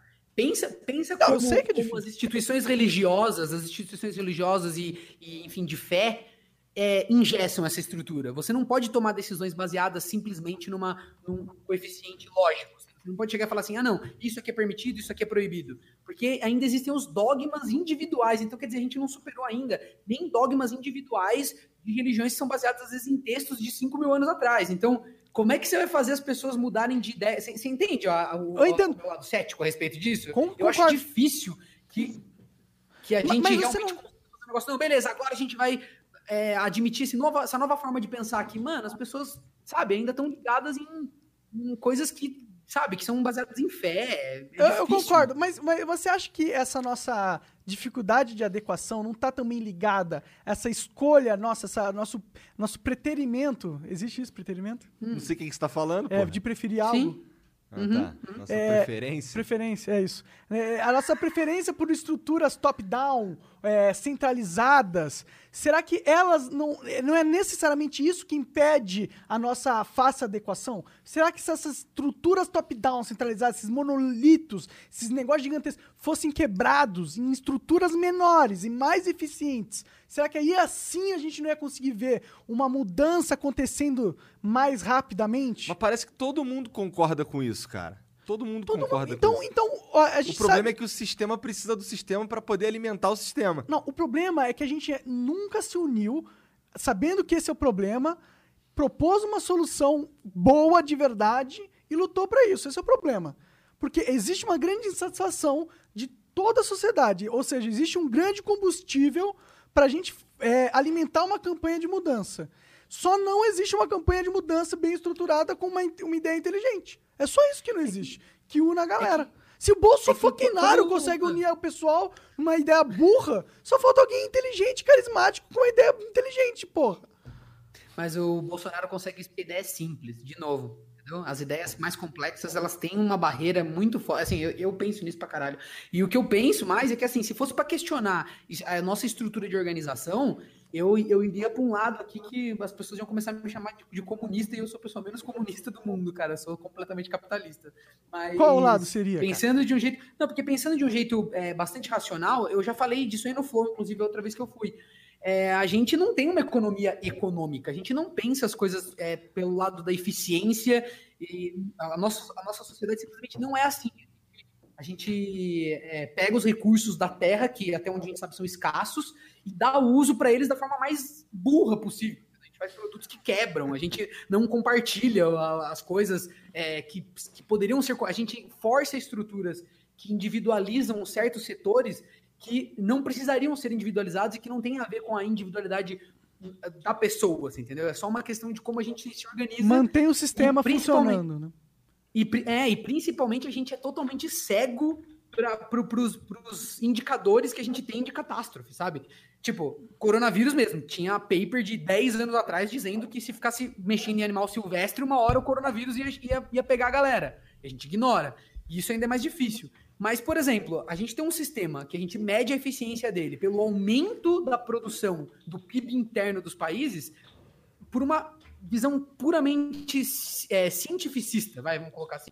É, é, é maluquice, não é? Porque você fala assim, ah, não, então essa, essa sociedade está, é, está é, vencendo, está, tipo, triunfando, porque ela está numa velocidade mais acelerada todo ano, retirando os recursos, transformando em itens novos e não reutilizando eles. Jogando fora e pegando novos itens para de novo fazer. Então, acho que sem comunismo e capitalismo, não estou pensando em como em propriedade privada nem nada disso. Eu estou só racionalizando o fato de que fosse para a gente se reorganizar, eu acho que a gente teria que olhar para essas coisas e falar assim, não, pera lá. A gente, a gente vai construir um mundo habitável, um mundo saudável, se a gente não repensar certos hábitos de consumo, então vai, vai, ser, vai ser possível fazer isso? É, eu, eu penso muito nisso. Eu acho que a gente esbarra em dois problemas aí. O primeiro é querer solucionar o hábito de consumo, é, de consumo é, da humanidade. Não dá pra vir de você, tipo, ah, vou fazer com que você agora, do nada, tenha uma decisão de comprar só coisas úteis e sustentáveis pra você, tá ligado? Porque, em teoria, se o, o- o- todo mundo que consome buscasse apenas produtos que têm essa lógica, que eu acho que é muito inteligente, que a gente deveria ter, o sistema capitalista ia se adequar para atender essa nova demanda. Isso é uma questão cultural nossa. Aí o problema é como que você troca a cultura.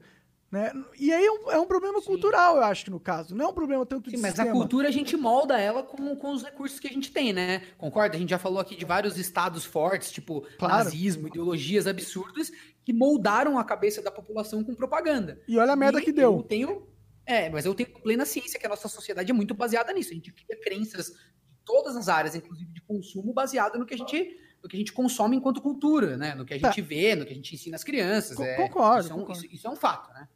Então, tu tá eu- eu falando acho de, por é exemplo, saudável. comprar um Eu iPhone da- por ano, essas porra? É, assim, por exemplo, o que eu digo, não existe nenhum esforço da- da- da- das empresas de criar produtos que possam ser é, atualizáveis, por exemplo, né? Mas assim, isso só pode ser pensado, isso só pode ser pensado fora da estrutura social que a gente tem hoje em dia. Eu não estou defendendo que isso seja feito no capitalismo, entendeu? E eu acho que o capitalismo é o sistema que mais funcionou até hoje e defendo que ele continue assim até a gente descobrir outro. Mas esses são problemas, sabe? Assim, por carro. A gente sabe que o petróleo é uma matéria-prima finita, certo? A gente não sabe quando vai acabar, mas ela que ela é finita é um, é um fato. A gente consome ele numa velocidade que a gente não gera. E isso é um consenso? É um- eu, eu acredito que seja um consenso, assim. Né? Que, que o É petróleo um uma coisa que consenso. Pra caralho o consenso.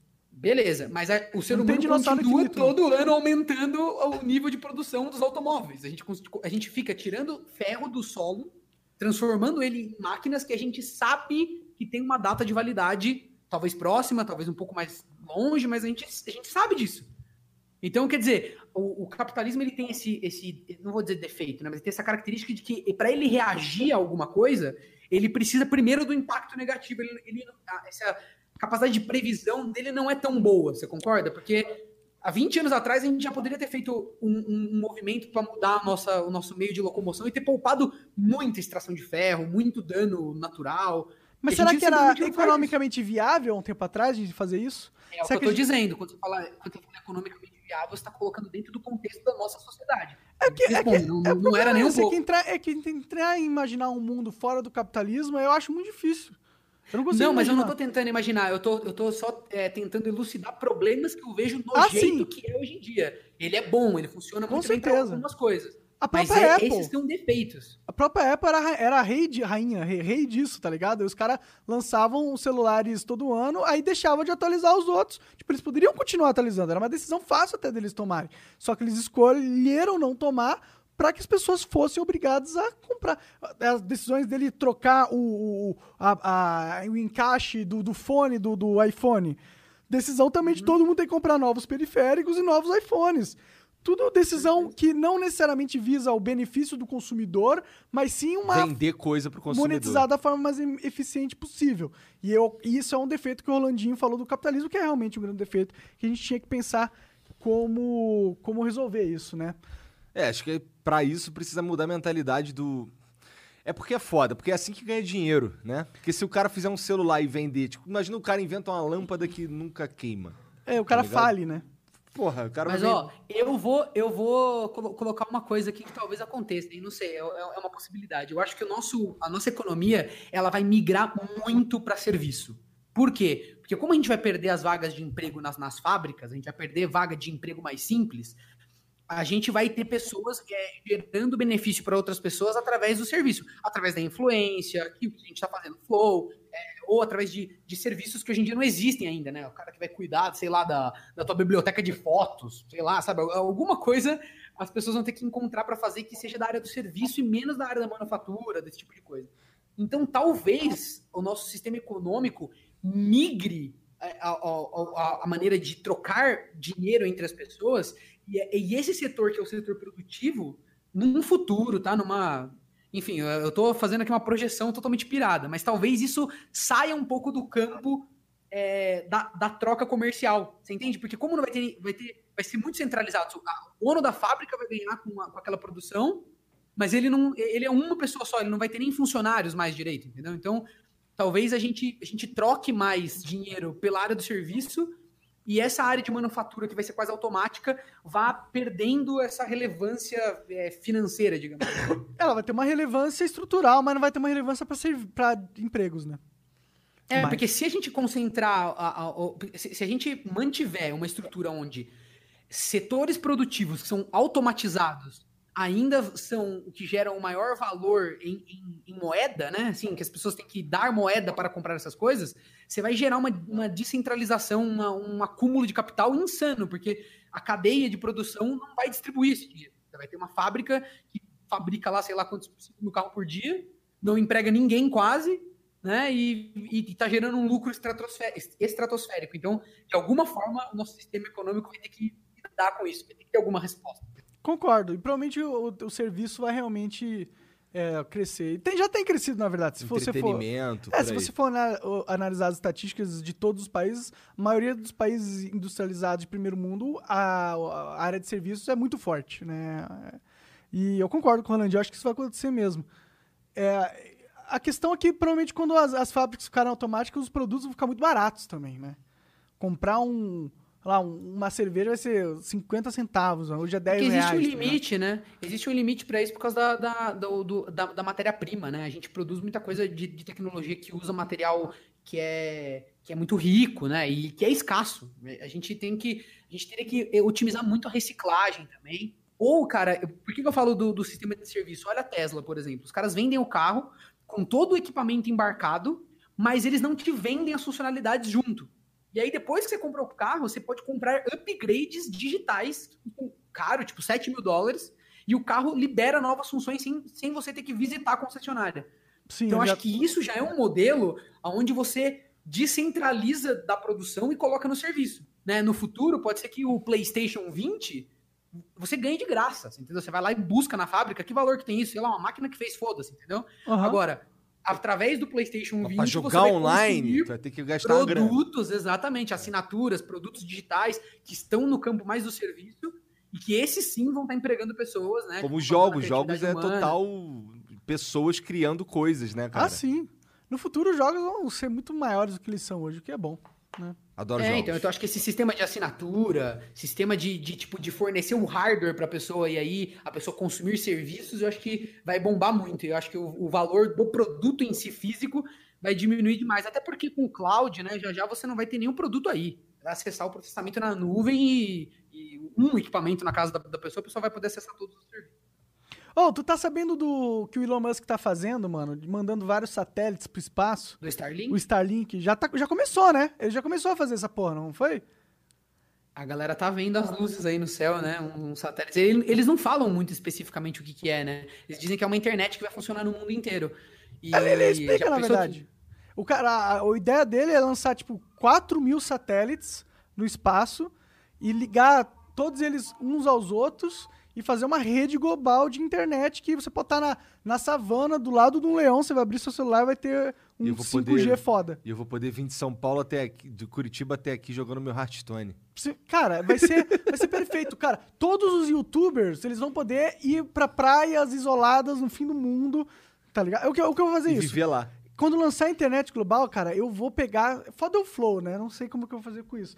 Mas vou pegar, vou comprar uma cabana no meio de, uma, um, de um bosque muito lindo, isolado de todo mundo, vou ficar lá com a internet global jogando meu- meus joguinhos. É, então, mas a, mas a questão, então, mas a questão é que depois que a gente conseguir vencer essa barreira da, da internet estar em todos os lugares e ainda com uma latência baixa, né? Que acho que ainda é a maior barreira, você vai, vai ter outro paradigma de, de consumo. A pessoa vai poder consumir tudo o tempo todo, onde ela estiver, né? Tudo digital, assim. E um equipamento pode ser todos os equipamentos que você, você não vai precisar ter o processamento ali na máquina. É, E, e, e todos, também não vai. E também não vai ficar mais obsoleto, né? Que é aquilo que a gente falou. A gente vai parar de gastar tanto recurso produzindo a máquina e vai gastar recurso humano produzindo as ideias. É, da hora. E ó, só o fato de você não ter que assinar nenhuma operadora brasileira, mano, e poder pegar um gringão ali, já é ótimo, velho. É, É, isso é bom. Seria bom mesmo, mano. Eu, tinha, eu ia falar alguma coisa e esqueci de novo. Que saco. Para de fumar uma puta. Putz, é perda de memória é uma merda. Parar de fumar maconha? É, Tô lembro. ligado, já ouvi isso aí várias vezes. É, mandei o primeiro de abril lá, o pessoal acreditou, coitado. Pô, tenho maior vontade de morar no meio do mato também, cara. Nossa, é um sonho. Lançar um chinelão. Você não, você não sente essa pira, Rolandinho? Tipo, só, mano, cara, foda-se todo mundo aí. Foda-se, foda-se todo mundo. Não quero mais saber de ninguém. Vou ficar no Hum. meu cantinho ali. E é isso. Nunca mais eu vou. Até os meus 18 anos eu, eu morei no sítio, né, mano? Em Socorro, 36 mil habitantes, e eu morava a 8 quilômetros do centro da cidade. Então, Então você já viveu eu isso. meio né? que já vivi isso antes de vocês. É, eu é, é sinto que- bom, é bom, tem coisas boas. Mas tem uma galera que tem uma outra, uma outra tara, tá ligado? Os caras querem produzir, os caras querem fazer vídeo, quer ter uma Tem que produtora. estar em contato com pessoas toda hora. Tem É. gente que gosta de Tem pessoas. gente que é, né? idiota, basicamente. sei Não, se- porque, cara, Eu sinto que, eu- eu sinto- por exemplo, o meu pai é um cara que, se ele pudesse, ele ficava enfiado no mato lá, perto de um rio, pescando e o caralho. Mas assim, eu falo, eu falo que eu gostaria também, mas eu não sei como seria a minha vida. Eu não sei se eu tancaria uma parada dessa na real. Ah, eu tacaria uns quatro meses fácil. Assim, fácil. Eu nem, nem perceber passar. Quatro meses. Fácil. Só joguinho e drogas. E drogas. Eu ia ter uma plantaçãozinha de maconha lá que ninguém ia saber mesmo, tá no fim do mundo. Foda-se. Entendi. Ah, cara, é- é- eu, eu, eu lembro dessa época que ainda não existia smartphone, eu ocupava os pequenos segundos do meu dia com pequenos entretenimentinhos e scrolls de timeline. E no sítio, cara, o tempo passa muito diferente. Sabe, um dia, velho, é um universo. Não passa, sabe? Você te- rende muito mais. A gente. E outra coisa, a galera que são os meus amigos que ficaram em Socorro, que são as pessoas que moram lá, eles têm um padrão de vida muito bom porque eles simplesmente não estão preocupados com as coisas que a gente tá aqui. Eles não têm essa ambição de ganhar dinheiro e de comprar coisas tal. A galera se reúne, faz um churrasco. É, é- é isso que é a, a- a alegria da galera, sabe? E eu, eu não menosprezo isso de forma nenhuma. Eu acho que é um jeito até bem inteligente de, de, de moldar o seu, os seus, os seus gostos, assim, sabe? É fácil ser feliz assim. Nem acho. Eu tenho uns amigos que, que vivem nessa também. Os caras. eu vejo eles vivendo e eu sinto um pouco de Inveja. inveja. Eu não sei se inveja é a palavra, porque. É... Inveja boa, inveja a gente sente inveja. Não, mas, Sentir mas inveja não é, ruim. mas não é. Não sei se é inveja, porque assim, não é que eu, eu, eu não desgosto da minha vida, tá Eu ligado? sei, mas você queria ter aquilo. Mas eu fico olhando aquilo assim e fico, caralho, é é muito mais fácil, tá ligado? Entendi. É muito menos estressante. O cara se. Agora os, os caras estão tudo com cabelo, ninguém tem barba branca, entendeu? Mas eles devem ter outros estresses, né? É, ele tem outros estresses, mas em outra escala, sabe? Entendi. Eu, eu imagino. Porque assim, eu tenho um monte de preocupação de coisas que eu tenho que cuidar pra não acabar, tá ligado? O que eles têm que cuidar pra não acabar é muito menor, sabe? Tipo, se eles se fuderem, só eles se fodem, né? É, se ele se fuder. Não, se ele, por exemplo, se ele, se- ele se fuder é o quê? É, porra. Minha plantação foi pro espaço, É, tá ligado? Puta, sim. que merda, agora eu vou ter que plantar de novo, tá ligado? Seria, é, é, claro. E, e eu acho que é, é importante que a gente tenha pessoas assim, inclusive. Porque senão o mundo seria uma merda. Imagina se ninguém tivesse nada a perder. Seria um bando de louco, né, mano? Fazendo um monte de merda toda hora. Homem, então, vixe.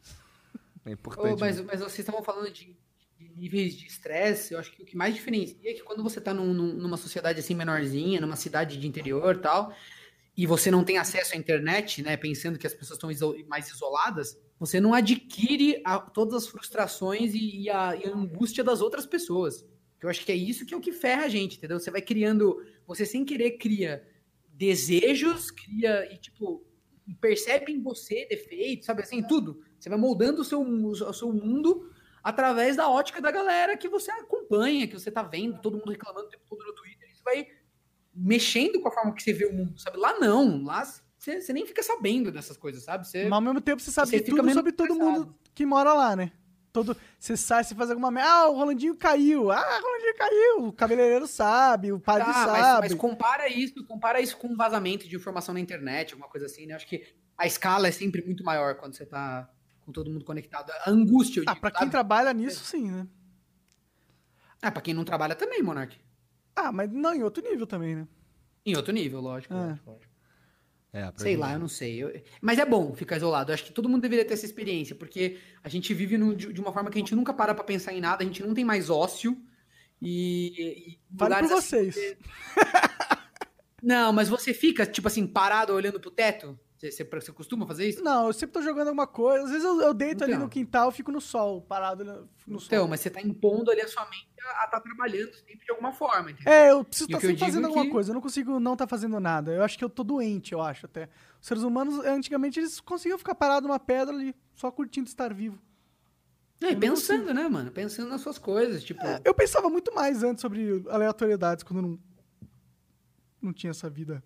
Não tinha redes sociais. É, Twitter é uma desgraça na vida do homem, cara. pois é, né, cara? É nada, o ego search do Flow me faz feliz. O Flow tá indo mal bem, né, cara? Só vejo gente falando bem disso aqui. Não, Pô, tem os caras falando mal também, mas é dizer, raro. Às vezes eu, tenho, eu, eu me fodo no ego search do Flow, que tem muitas vezes é tipo, adoro o Flow, mas o Monark fala muita merda.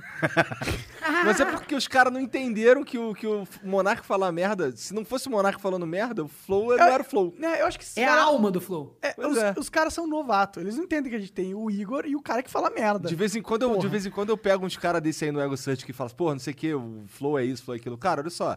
Por exemplo, teve uma do. Caralho, tô longe pra caralho do controle. Teve uma que. Ah, alguém conectou. Cara, perdemos o Rolandinho. Caralho, cadê o Rolandinho? Tem uma palestra rolando aqui. Imposto é roubo. Você tem que pôr no PC, cara. É Eu tô isso. botando aqui. Que loucura. Olha os caras, meu. Só porque eu sou palestrinha, colocaram outra palestra. Quem sabe faz ao vivo, né, O que, que eu tava Quer falando que eu mesmo? saia, é só falar, gente. Eu saio aqui, não tem problema. O que eu tava falando mesmo? É, do Monark falar Mac, os QV às vezes. Ah, é, que aí tem uns caras que falam essas paradas. Eu, cara, olha só, é porque tu assistiu só um, cara. Assiste os três ou quatro é que tu vai entender e vai começar a falar monarquês. Vai se acostumar com as merdas, não vai doer tanto. É que na primeira dói. Na primeira merda dói. Você fala, nossa, que merda, que porra é essa? Aí você fica meio em choque, assim, você fala, caralho, ele falou isso mesmo? Aí beleza, você fala, caralho, o Monark é muito retardado. Aí você vê o segundo Eu acho que você fala na lata um pouco as coisas só. Eu acho Eu que é falo que meio Então, acho que a lata, grande né? parada é essa. Ele fala na lata só. Pô, mas então. Você pensa e fala. Pois é, eu não sei se isso é. No começo eu ficava puto com ele, Rolandinho. No começo ficava puto. Teve, a gente rolou, rolou umas, um- um- umas DR no É, começo. Umas desavenças. Quando ele começou com aquele papo de pau no cu dos cachorros, caralho. Eu, porra, cara, tu vai fuder a gente, cara. Vai pra, os caras não vão querer vir aqui, o caralho. Depois eu comecei a ver isso como. Porra, o cara não quer vir aqui porque o Monark falou pau no cu dos cachorros, então eu não quero que ele venha mesmo, não. Porque Pau se o, cara não, dele, então. se o cara não quer vir falar comigo porque o Monark falou pau no cu dos cachorros, quer dizer que esse cara não tá afim de conversar. Quer dizer que a qualquer momento ele tá te julgando e qualquer merda que você É que o falar, você é Monark pessoa não não precisava grata. falar pau no cu dos cachorros, né? Mas Não, é que eu não falei. É que hoje em dia virou É que pau virou meme, é. É. No final do ano eu falei, falei literalmente pau no cu dos cachorros com todas as letras, mas por causa do meme, por causa do, do que eles distorcem. Eles distorcem. Falou, mano, eu não vou lu- lutar contra a burrice, eu vou só aceitar. Vou só aceitar. E aí deixa que os inteligentes me sigam. É porque. eu- eu- bom, mas você vai ter que concordar que às vezes você. Que às vezes você fala uns bagulho que, assim, dá pra, assim, eu que te conheço, Mas eu o inteligente entendo. não é o cara que concorda com tudo. Não, não, não, não O é inteligente concordar, é o cara que consegue ouvir uma opinião Não- merda não é e mesmo assim não. Ah, tá. ok, mas eu tô falando assim, você fala de um jeito que é difícil de entender o que tu tá querendo dizer. Sim, tá sim, ligado? tudo bem, tudo É bem. isso. Mas que é, eu não sou professor de merda, eu só falo merda, tá ligado? Eu não, não tô, não tenho um compromisso de falar merda da forma mais fácil de entender que a merda que eu falei. Porque às vezes eu não tenho Mas capacidade. Às vezes também. você não tá nem falando merda. É só É. o jeito que você falou que é Entendi, foda, tá entendi. ligado? Sim, Por sim. exemplo, Por exemplo, esse bagulho de pau no cu dos cachorros aí, que a galera pegou e des- mudou completamente o que, que tu quis dizer no começo. Aham. Mas é porque, assim, tu falou um bagulho. Mas, os- mas nesse aí, a primeira que eu falei, ó, a primeiro tweet eu ainda lembro até hoje. Falou: você não acha que é um pouco demais querer proibir fogo difícil no final do ano pra todo mundo só porque alguns cachorros passam mal? Então, aí não os- tem como você tirar isso de contexto, aí tá os ligado? caras. Aí os caras. Aí os caras. Mas aí você tem que fazer força, aí você tem que ser burro, tá ligado? Ou filho da puta. É, Então, ou, ou vamos- tá com preguiça. Mas vamos Ou dizer já que- não gostar de mim previamente por algum motivo e só. Ah, É que- descobriu. É que esse assunto, eu, eu acho que inflama porque foi uma coisa que também nasceu na internet, essa discussão e tal. Mas a questão é a seguinte: se vo- é, é muito melhor usar fogos que não façam tanto barulho. Mas assim, eu, eu já soltei fogos silenciosos e eles não são tão silenciosos assim, sabe? Eles fazem barulho também, eles fazem menos barulho. É, porque é possível uma explosão não fazer barulho, né, porra? É, o que eu digo é o seguinte: esse problema ele, ele vai existir. Se você puder, use fogos sem som, pelo amor de Deus, entendeu? Óbvio, é, me- é melhor. Eu acho que é uma coisa que soluciona ambos os lados, entendeu? Mas eu não acho que isso é uma coisa que tá no nível de quem usar fogos com barulho vai lá e prende a pessoa, entendeu? Toma algum tipo de atitude. É só isso que, que eu defendo. Você pode ser contra, pode falar contra as pessoas, pode ter péssimas opiniões sobre eles, pode fazer campanha na internet sobre as pessoas que que soltam fogos com som, só não acho que deveria ser configurado como um crime hediondo. É, é só isso que eu tô, que eu tô defendendo, assim, sabe? Que, eu- que é o que eu penso. Então, e aí só que a discussão foi avançando, avançando. Daqui a pouco tá o Monark postando foto de cachorro na Segunda Guerra Mundial. Tá ligado? O bagulho foi É, é escalando. é o que eu acho, e ele Monark, foi se expressando pior também. e pior, fudeu. É, é que as pessoas nunca veem a discussão inteira. As pessoas vão ver trechos do que você fala, mano. E se você depois tuita pau no cu dos cachorros, muita gente que não te conhece vai ver os retweets só, só isso aí que você falou, entendeu? E aí vão, vão ter essa visão de você, não porque só sabem todo o seu argumento, mas é porque você fez um meme, entendeu? É, mas aí eu tive que fazer uma escolha. Ou eu parava de postar no Twitter, ou eu é, pensava duas horas até fazer um Twitter, ou fazia um tweet da, da forma mais Polidaço, polida é. e, e segura possível. Ou a terceira opção, eu cagava pra todo mundo e falava o que vinha na minha cabeça do jeito que viesse, chapado e foda-se. Que na minha opinião é o que o, o, twi- o Twitter deveria ser. E é, na minha Né? opinião, né? Ele não só deveria ser como ele é, porque eu faço isso e eu tô lá até agora e tem dado certo. Se, se, se eu tivesse perdido a relevância dentro do Twitter com essa estratégia, digamos assim, com, esse, com essa atitude, com essa forma de interagir com a ferramenta, é, e eu tivesse perdido alcance ali, seria que essa. Isso diria que essa forma ela tá errada. Ela é uma forma não muito produtiva, mas pelo contrário. Eu só aumentei o meu alcance e a, e a quantidade de pessoas que me seguem.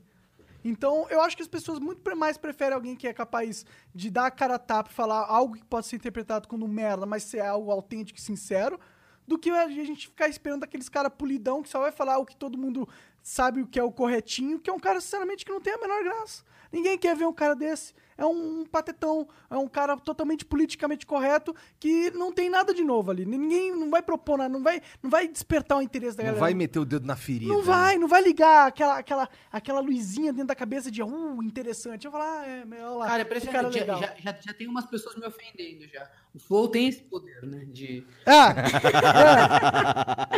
É um grande debate. Bom, mesmo. se eu Não, fosse tá tu, eu bem. saía do, do, do chat da- do YouTube, que é tipo churume. Churo, vai pra Twitch que é melhor. Mas, ó, se Não, te não, faz não, sentir tá melhor, bem, o que ele Alvin. mais ofendem sou eu, que é um dos hosts do Flow. Não, tá de boa, tá de boa. É, Eu, eu sempre acho o papo que a gente tem aqui muito da hora. E, assim, é, é legal ver como vocês conseguiram uma certa abrangência grande pra esse tipo de assunto. Eu não vejo nenhum lugar na internet que dá pra ter esse tipo de papo, assim, tão livre, com tanta gente assistindo, né? É meio que milagre, eu não sabia que dava. Ah, É, a gente também descobriu, cara. A gente foi. a gente sabia que dava, a gente viu o Rogan fazendo. Mas, cara, é Estados Unidos. Mas é outra outro escala, né? Tudo que funciona lá, funciona aqui. Quer dizer, tudo não, mas muitas coisas sim. Muitas coisas sim. É. Tô esperando pra ver quem vai ser o Mr. Beast do Brasil. Pô, Mr. Beast é legal, né? O Balian, acertei? Acertou. Ele, ele tá propondo a ser o Mr. Beast lá, mas falta grana pra ele ser o Mr. Beast mesmo. E esse é o Brasil, o problema do Brasil. É, o problema é do Brasil, É, né? é Como dele. ganhar grana aqui. Porra, se a gente fosse comparar só o AdSense, já é brutal. É, né? lá, lá o Mr. Beast ele fechava um contrato de 50 mil dólares, foda-se, pra um vídeo, tá ligado? Pra É, fazer a, isso a- aqui. a grande diferença de, de quem produz aqui no Brasil para quem produz lá é que uma pessoa com 60, 80 mil inscritos no- nos, nos Estados Unidos, se fizer visualizações legais, já consegue viver do canal dela, né? Sim. E aqui você precisa de, sei lá, cara, um mil, 3, 4 milhões de visualizações por mês para começar a pensar É. em talvez viver disso aí de uma forma, enfim, decente, sustentar. E né, se não for de gameplay, que se for de gameplay tá muito fudido, que 3 milhões não dá pra É, porra exatamente. nenhuma. Exatamente. Então, assim, aqui a pessoa tem que ter uma escala muito grande. Então, a quantidade de tempo que a pessoa tem que apostar sem ganhar nada para poder começar a viver disso é, é muito maior, né? É. E, por isso e gente- projetos mais nichados também não podem existir muito, porque se eles têm pouca visualização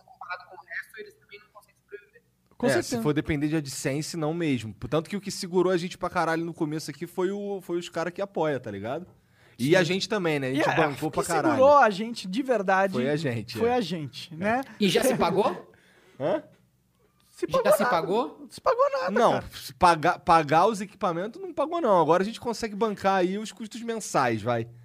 Não, digo, mas começando a ganhar com dinheiro vocês agora. já investiram, sei lá, ainda, ainda tá longe. Não. Vixe, a gente ainda nem começou. Final desse ano a gente paga o que a gente investiu, eu acho. É, isso aí é uma. Caralho. Porra, boa. vamos torcer por isso aí, porra. Vai acontecer, vai acontecer. Co- Tem coisas boas acontecendo. Inclusive, logo mês que vem vai ter Temos uma novidade novidades. bem legal, bem grande pra falar pra vocês, hein?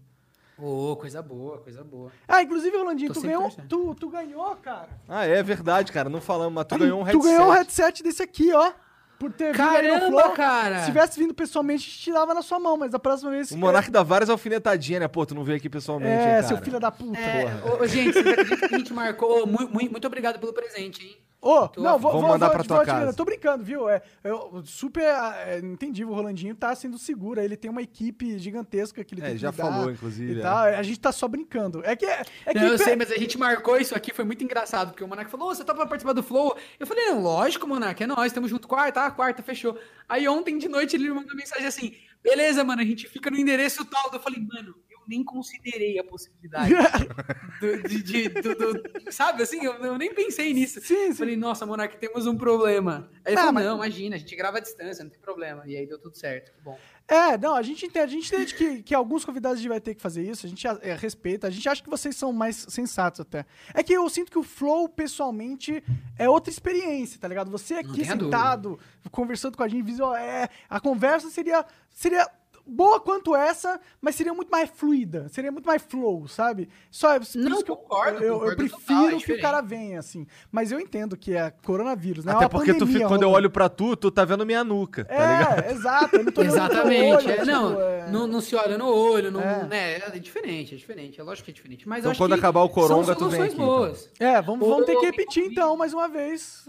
Me convidem. Eu, Ah, eu adoro aparecer.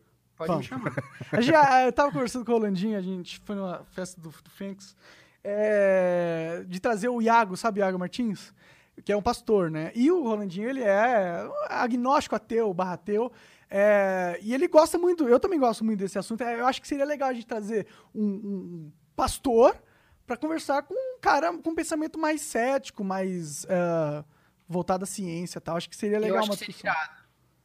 Vamos fazer. O que, que, que que vocês acham, galera? É, Vamos fazer acontecer. Comentem aí. Pau no cu do que vocês acham. Vamos fazer acontecer. É, eu acho legal. Não, eu quero saber o que vocês acham. Mas, independente do que vocês acharem, eu vou ignorar. Mas eu quero saber, é interessante. Você quer só saber. É, eu só quero saber. Não quer dizer que vocês têm algum poder de decisão. Eu só quero saber o que vocês pensam. Caralho, Sim, ele sim, levou sim. a cozice, né? Mas, ele eu- tipo, mas eu, eu- sei que o. Monark, o Monark ele fala assim, mas ele não, ele não, ele não pensa assim exatamente, entendeu? Ele, ele, ele, ele só, ele só faz esse, esse arquétipo, É entendeu? Eu já quase isso, mas não é isso. Assim. É, Dá o seu cu só um pouquinho, né? pouquinho. É porque, sabe por que que eu, eu falo isso? É que a internet é cheia de querer achar que manda na vida de- do influenciador.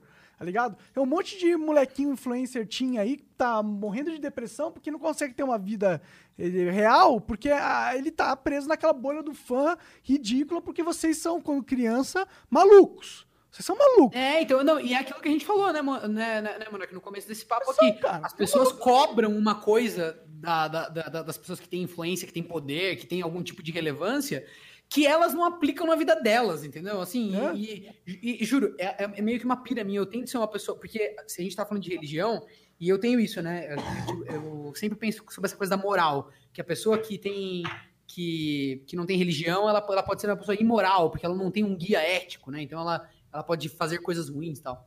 E eu tento na minha vida, obviamente, né? Porque eu acho que é uma coisa que a gente tem que buscar todo mundo, ser uma pessoa correta pra caramba em tudo que eu faço. Eu, eu, eu busco isso, sabe? É uma busca pessoal. Até pra provar pras pessoas que não, que não é necessário ter religião. Eu quero que seja sempre uma, uma coisa impressionante. As pessoas me conhecem e falam, pô, que cara legal, tal, tal. Ei, qual é a sua religião? Eu falo, não, eu sou ateu. Aí a pessoa fala, caramba, achei que você ia estar matando velhinhas, tal. Então, eu quero causar esse, esse impacto, sabe? É.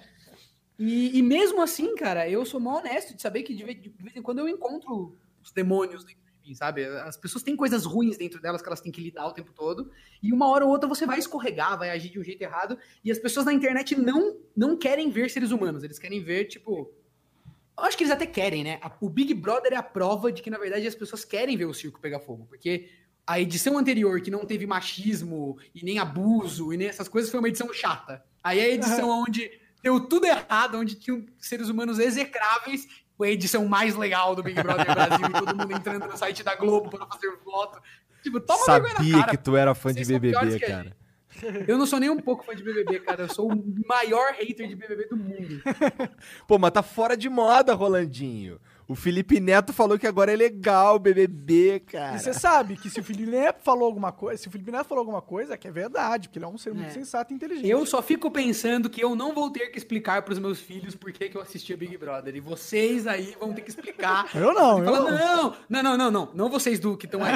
Vocês público, vocês público. Que vão ter que falar, não. Pô, na época a gente achava legal pegar 20 pessoas desconhecidas que não tem nada pra acrescentar e ficar vendo elas lá se esfregando, todo mundo bêbado, sei lá. A gente achava isso meio da hora nessa época. Eu, eu confesso que eu assisti o primeiro. O primeiro eu assisti. Eu não assim, Eu não assisti sou- o primeiro também. Eu Também não, sou, assisti. eu não sou hater de Big Brother, não. Eu só. Não a a- o lance é que eu tô cagando mesmo. Eu não tô nem aí mesmo. É que, tipo, eu sei que é um, é não, um, me, não me interessa, sabe? é qual um é? entretenimento fútil como qualquer outro. Eu prefiro Não jogar, tá ligado? Só isso.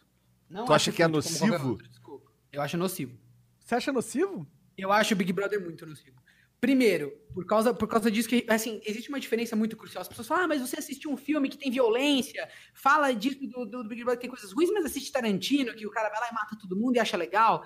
Cara, existe uma diferença porque, primeiro, roteiros, histórias, elas têm uma, uma, um pensamento por trás daquela, da, da- daquele script. Existe uma ironia no que está sendo mostrado, ou o cara está tentando passar alguma mensagem de algum jeito. Ou é um filme escrachado onde você pode criar esse distanciamento que você sabe que não é verdade. Você está assistindo um negócio ali, slasher, totalmente pela, pe- pelo visual, pelo gráfico e tal, igual um jogo. Quando você coloca pessoas de verdade interagindo e acontece alguma coisa absurda, são vidas, tá ligado? E eu, eu acho que, que isso não aproxima a gente das outras pessoas, distancia ainda mais. Eu acho que é tipo pegar a figura do influenciador e fazer isso do jeito pior possível, porque você tá lá vendo uma festa onde o cara abusou a menina, e aí isso faz a audiência do programa subir e faz ter mais tráfego na- no, no site da Globo de gente votando e fazendo campanha. É exatamente o que o dono do programa quer, cara. Vocês fazendo campanha pra tirar a pessoa que é escrota do programa, vocês estão, tipo, fazendo, mandando o seguinte sinal. na próxima edição, vamos buscar pessoas ainda mais execráveis, porque nunca teve tanto fluxo de gente votando. Vocês estão fazendo propaganda de graça pra emissora e pros patrocinadores da emissora, entendeu? Então, tipo, isso pra mim é uma coisa, cara, eu acho uma imbecilidade Rolandinho Absurda. putaço. É, eu, eu acho que pro, pro cara que vai, principalmente se ele é um influenciador, o BBB é uma peça, é um É um péssimo, péssimo negócio, é um, é um negócio, assassinato. mais ou menos. Depende. Mais ou menos. Depende. Os caras vão ficar muito mais relevantes. O, o, o Pyong Lee, por exemplo, por mais cagada que ele tenha feito, ele saiu muito maior do BBB de que quando Imagina, ele tá entrou. feito na vida, imagina. É, então, tipo, ele pode. Arriscou perder o casamento? Arriscou. Vai, agora vai colher os frutos aí dessa porra, né? Eu acho É, que eu não e- sei e- se eu iria, não, cara. Não- Acho que eu não iria, não, pra Será ser que sincero. ele, ele deu aquela pra sair logo pra ir ver o filho? Fingiu? Não, acho que não. Não. Eu tentando salvar a sua pele aí, Pyong. Não, é, sei lá, ele tava lá, ele foi, enfim, agiu de maneira Será natural que e o essas Pyong coisas viria acontecem. aqui conversar com a gente? Tem que esperar vencer o contrato da Globo, Ah, né? é, essa merda, né? Acho que ele viria sim. O Pyong conhece, me conhece.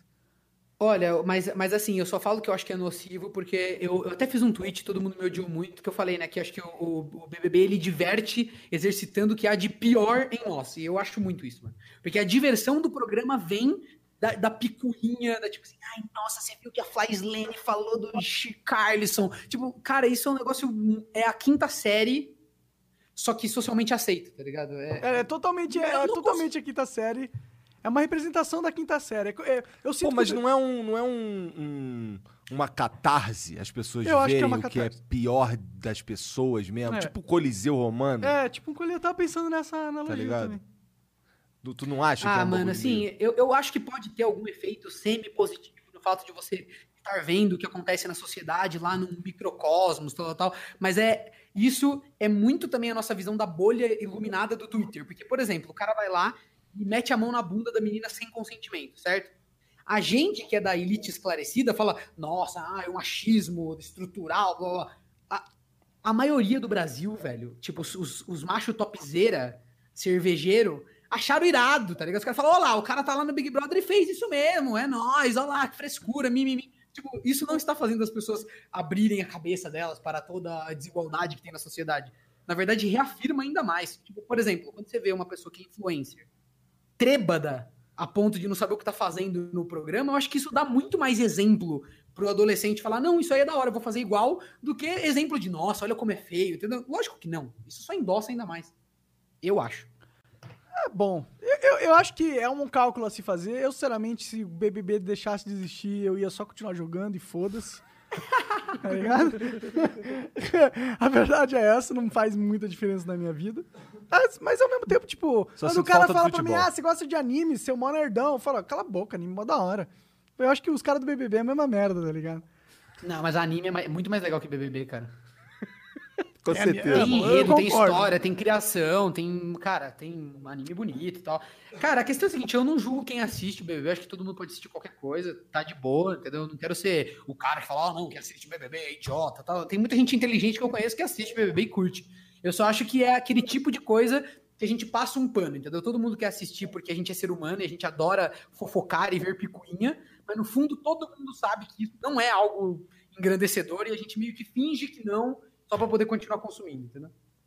O pior é o cara que paga o pay-per-view. Esse daí é Esse aí é gadaço, né, mano? Caralho, pior que... A... Meu irmão, Gadaço do BBB. que o cara fica vendo lá o dia inteiro, o nego dormir, comer e... É, você e- pode ir no Twitter e ver os melhores Às momentos. vezes os caras têm umas brigas lá e acabou, tá ligado? A maior parte do tempo os caras ficam só morcegando, fazendo porra Se- nenhuma. seria no BBB, Rolandinho? Se te chamassem? Cara, eu não sei, sabia? Eu, eu andei pensando sobre isso, porque, é, por um lado, eu sou totalmente contra, mas por outro, eu, eu acho que ia ser muito interessante passar por essa experiência, porque eu realmente acho que eu não ia fazer muitas das cagadas que eu vejo a galera fazendo lá dentro, mas eu acho que isso já me torna um convidado que, que o BBB, não- ia querer. Não Tipo querem assim, você justamente porque tu não vai causar, pô. É, eu penso exatamente. Eu iria causar, mas do jeito que eles não iam gostar.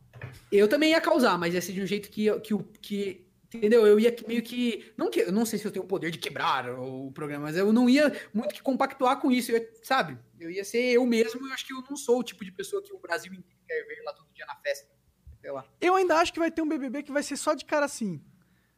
Só os caras chatão. Esse vai ser o melhor BBB. Só os caras chatão BBB lá. se o BBB tivesse alguma coisa, por exemplo, assim, eu assisto Masterchef, acho da hora pra caramba, e é um reality show, entendeu? E é, bobinho e tal, não tem nada demais. Eu digo, se tivesse algum tema, alguma coisa que, tipo, que sugerisse alguma discussão embasada em alguma coisa da hora tal, eu até ia achar interessante, entendeu? Mas isso do programa. Ah, sei lá. Vocês já entenderam. Ó, eu iria pra caralho no BBB desde que eu pudesse fazer o que eu quiser. Eu assinaria o contrato assim, ó. Eu não sou escravo da Globo. Pau no cu da Globo, inclusive tem que estar escrito no contrato. Pau no cu da Globo. E eu faço o que eu quiser e eu fico lá os três meses. Que for necessário. Quanto tempo for necessário pra terminar o programa. Aí eu ia lá e ia causar, ia ser muito divertido. Eu ia adorar. Por favor, Globo, faça acontecer. Ia dar audiência. eu Tu ia garanto. bater palma com as tetas? Toda hora. Eu ia chegar assim, ó, vocês estão brigando dentro, olha o que minhas tetas fazem. Eu queria entrar como, como tipo assim, um, um outsider. E na hora que eu estivesse lá dentro, eu ia ficar falando mal do BBB o tempo inteiro. É, Eu, eu- eu- eu ia virar pra câmera e falar assim, mano, por que, que você tá assistindo isso? São só pessoas andando aqui falando groselha, mano. Pelo amor de Deus. põe uma câmera na minha avó, você vai ver a mesma coisa na casa da minha avó ali, cara. Ver a coisa mais Eu, eu interessante. ia fazer isso. É, seria bom, mas isso nunca vai acontecer. Mas vamos sonhando, né, Rolandinho? Vamos sonhando. Espero Vamos que um dia- sonhando, vamos sonhando. Alguém pode criar um BBB. Tava rolando umas outras reality show aí, né, na Netflix. Sei O lá. Gable tava O, o meu participando. amigo Gable foi, foi no The Circle, É exatamente. que da hora, né? Circle, ele- ele- mensagem. É, sim. Como que era esse The Circle aí? Vocês estavam contando, mas não entendi direito. É, é um, tipo assim, são pessoas que estão no mesmo prédio e aí elas, elas interagem só por uma rede social interna que tem no prédio. Então você pode criar o seu perfil e pode mentir, colocar foto de outra pessoa, Entendi. entendeu? E aí as dinâmicas são todas baseadas nisso, assim, é um reality show pra mostrar que você pode ser falso tentando ganhar. E alguns perfis que a, que a pessoa não é quem ela diz que ela é, vai longe, conquista as pessoas, tá? Entendeu? Entendi, loucura. Eu achei a mecânica meio engessada, eu acho que não prova muito o ponto. Tipo assim, é legal a ideia, mas eu acho que a mecânica em si é, engessou demais a interação. Então não fica muito, muito crível. Mas é pelo menos tem uma ideia por trás, né? Tipo, tá tentando provar algum, algum ponto interessante, sei lá. Pelo menos tem algo por trás, realmente. Interessante. Bom, va- valeu, Rolandinho. Obrigado aí por ter vindo conversar com nós. Achei foda. Obrigado, cara, tamo de verdade aí. Dessa vez eu tô presente, da outra eu nem lembro por que que eu não tava. Você tava na, em Los Angeles. Ah, você cara. não gosta de mim. Porra, eu gosto sim, cara. Não, foi legal. O, o outro também foi da hora e, e esse também foi super legal. Sempre que vocês me convidarem, eu vou aparecer aqui. E vamos fazer mais coisas juntos. Vamos aparecer lá nos nossos canais também. Vocês são super bem-vindos. Só, só ah, não, chamar. não gosto de você. É, quer- que a gente teve superchats? Teve, né? Vamos ler os superchats aqui Meu então. Chegou aquele momento. Vamos lá. O Janzão mandou aí. ah, na verdade, o Janzão mandou pra mim. O Gamer Laranja mandou vintão, falou: "O Mon- o Monark foi o meu primeiro contato com o youtuber e agradeço por essa por ser essa peça única na minha infância. Eu o acompanho até hoje, pois me fez ir sempre. Hoje eu tenho 20 anos e quero ouvir o Monark cantando Ponte Ponte de novo.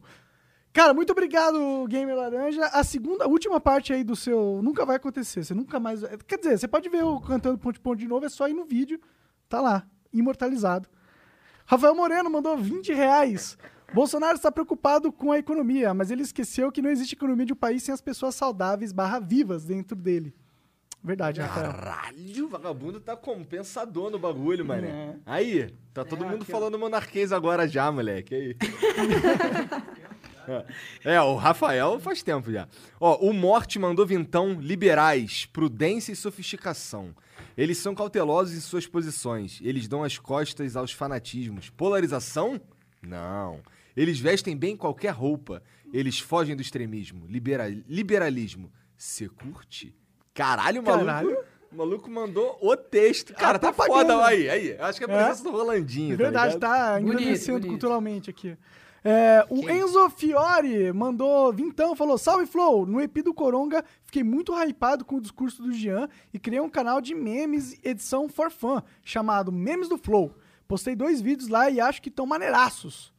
É, conto com o apoio de vocês e da comunidade. Ó, demorou. Quem tiver de bobeira aí, memes do Flow, tá No lá. YouTube, vai lá. Planeta Novo mandou R$ 74,90. Monark não pode parar de fumar. Como o Meirelles disse. Seria como retirar o iceberg do Titanic. E aí a história não seria tão interessante, né? É, o Planeta Novo é o É Bruno o Fabio. Bruno Fabio, é, valeu, Brunão. Obrigado, obrigado aí pelo superchat. Rafael mandou mais vintão.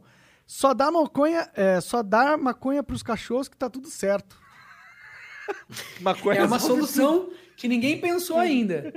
O cachorro fica zoadão com, ma com maconha, cara. Ele, ele fica deitadão, assim, grogadão. Não faz bem, não. tudo. não é que dá, sabe? É igual Porque já me humano. contaram o que deram. Já te contaram? Me contaram o que deram. Entendi. É de verdade, eu não dei pros cachorros. Tá. É, O Arco de Sonado mandou aqui, vintão, gelando o chat. Quero Young Buda no Flow. Valeu, Ar... Eu não sei de quem que eu chamo esse cara. Eu chamo de Arco? Arconde. Valeu, Arconde. Arconde, da hora. o Flow tá geladinho. Obrigado, cara. É, então é isso, galera. Muito obrigado por todo mundo que acompanhou esse Flow. Não se esqueça que você tem que apoiar a gente indo usar o cupom FLOW na Edifier. É, vai lá no Pipocando, tem o Pipocando Games, Pipocando Animes, Pipocando Música, Pipocando É Videogame. isso aí. E eu voltei com o meu canal principal também, Rolandinho BR. Tem um vídeo novo lá muito da hora. Se puderem assistir, vocês vão curtir sobre paradoxos. Tá bem da hora. Opa! Tá aí na descrição. Boa, boa que tá o PIN. O Pin tá com, tá com a gente já, né, Chegou cara? o Pin. Já tá. Chegou o Pin. Finalmente! Finalmente vamos tirar o nosso. Agora só falta conseguir monetizar a porra do corte do Flow, né? Sabe é, por que que demorou pro Pin chegar? Ah. Porque ele veio lá de Pindamonhangaba. E com essa, tchau.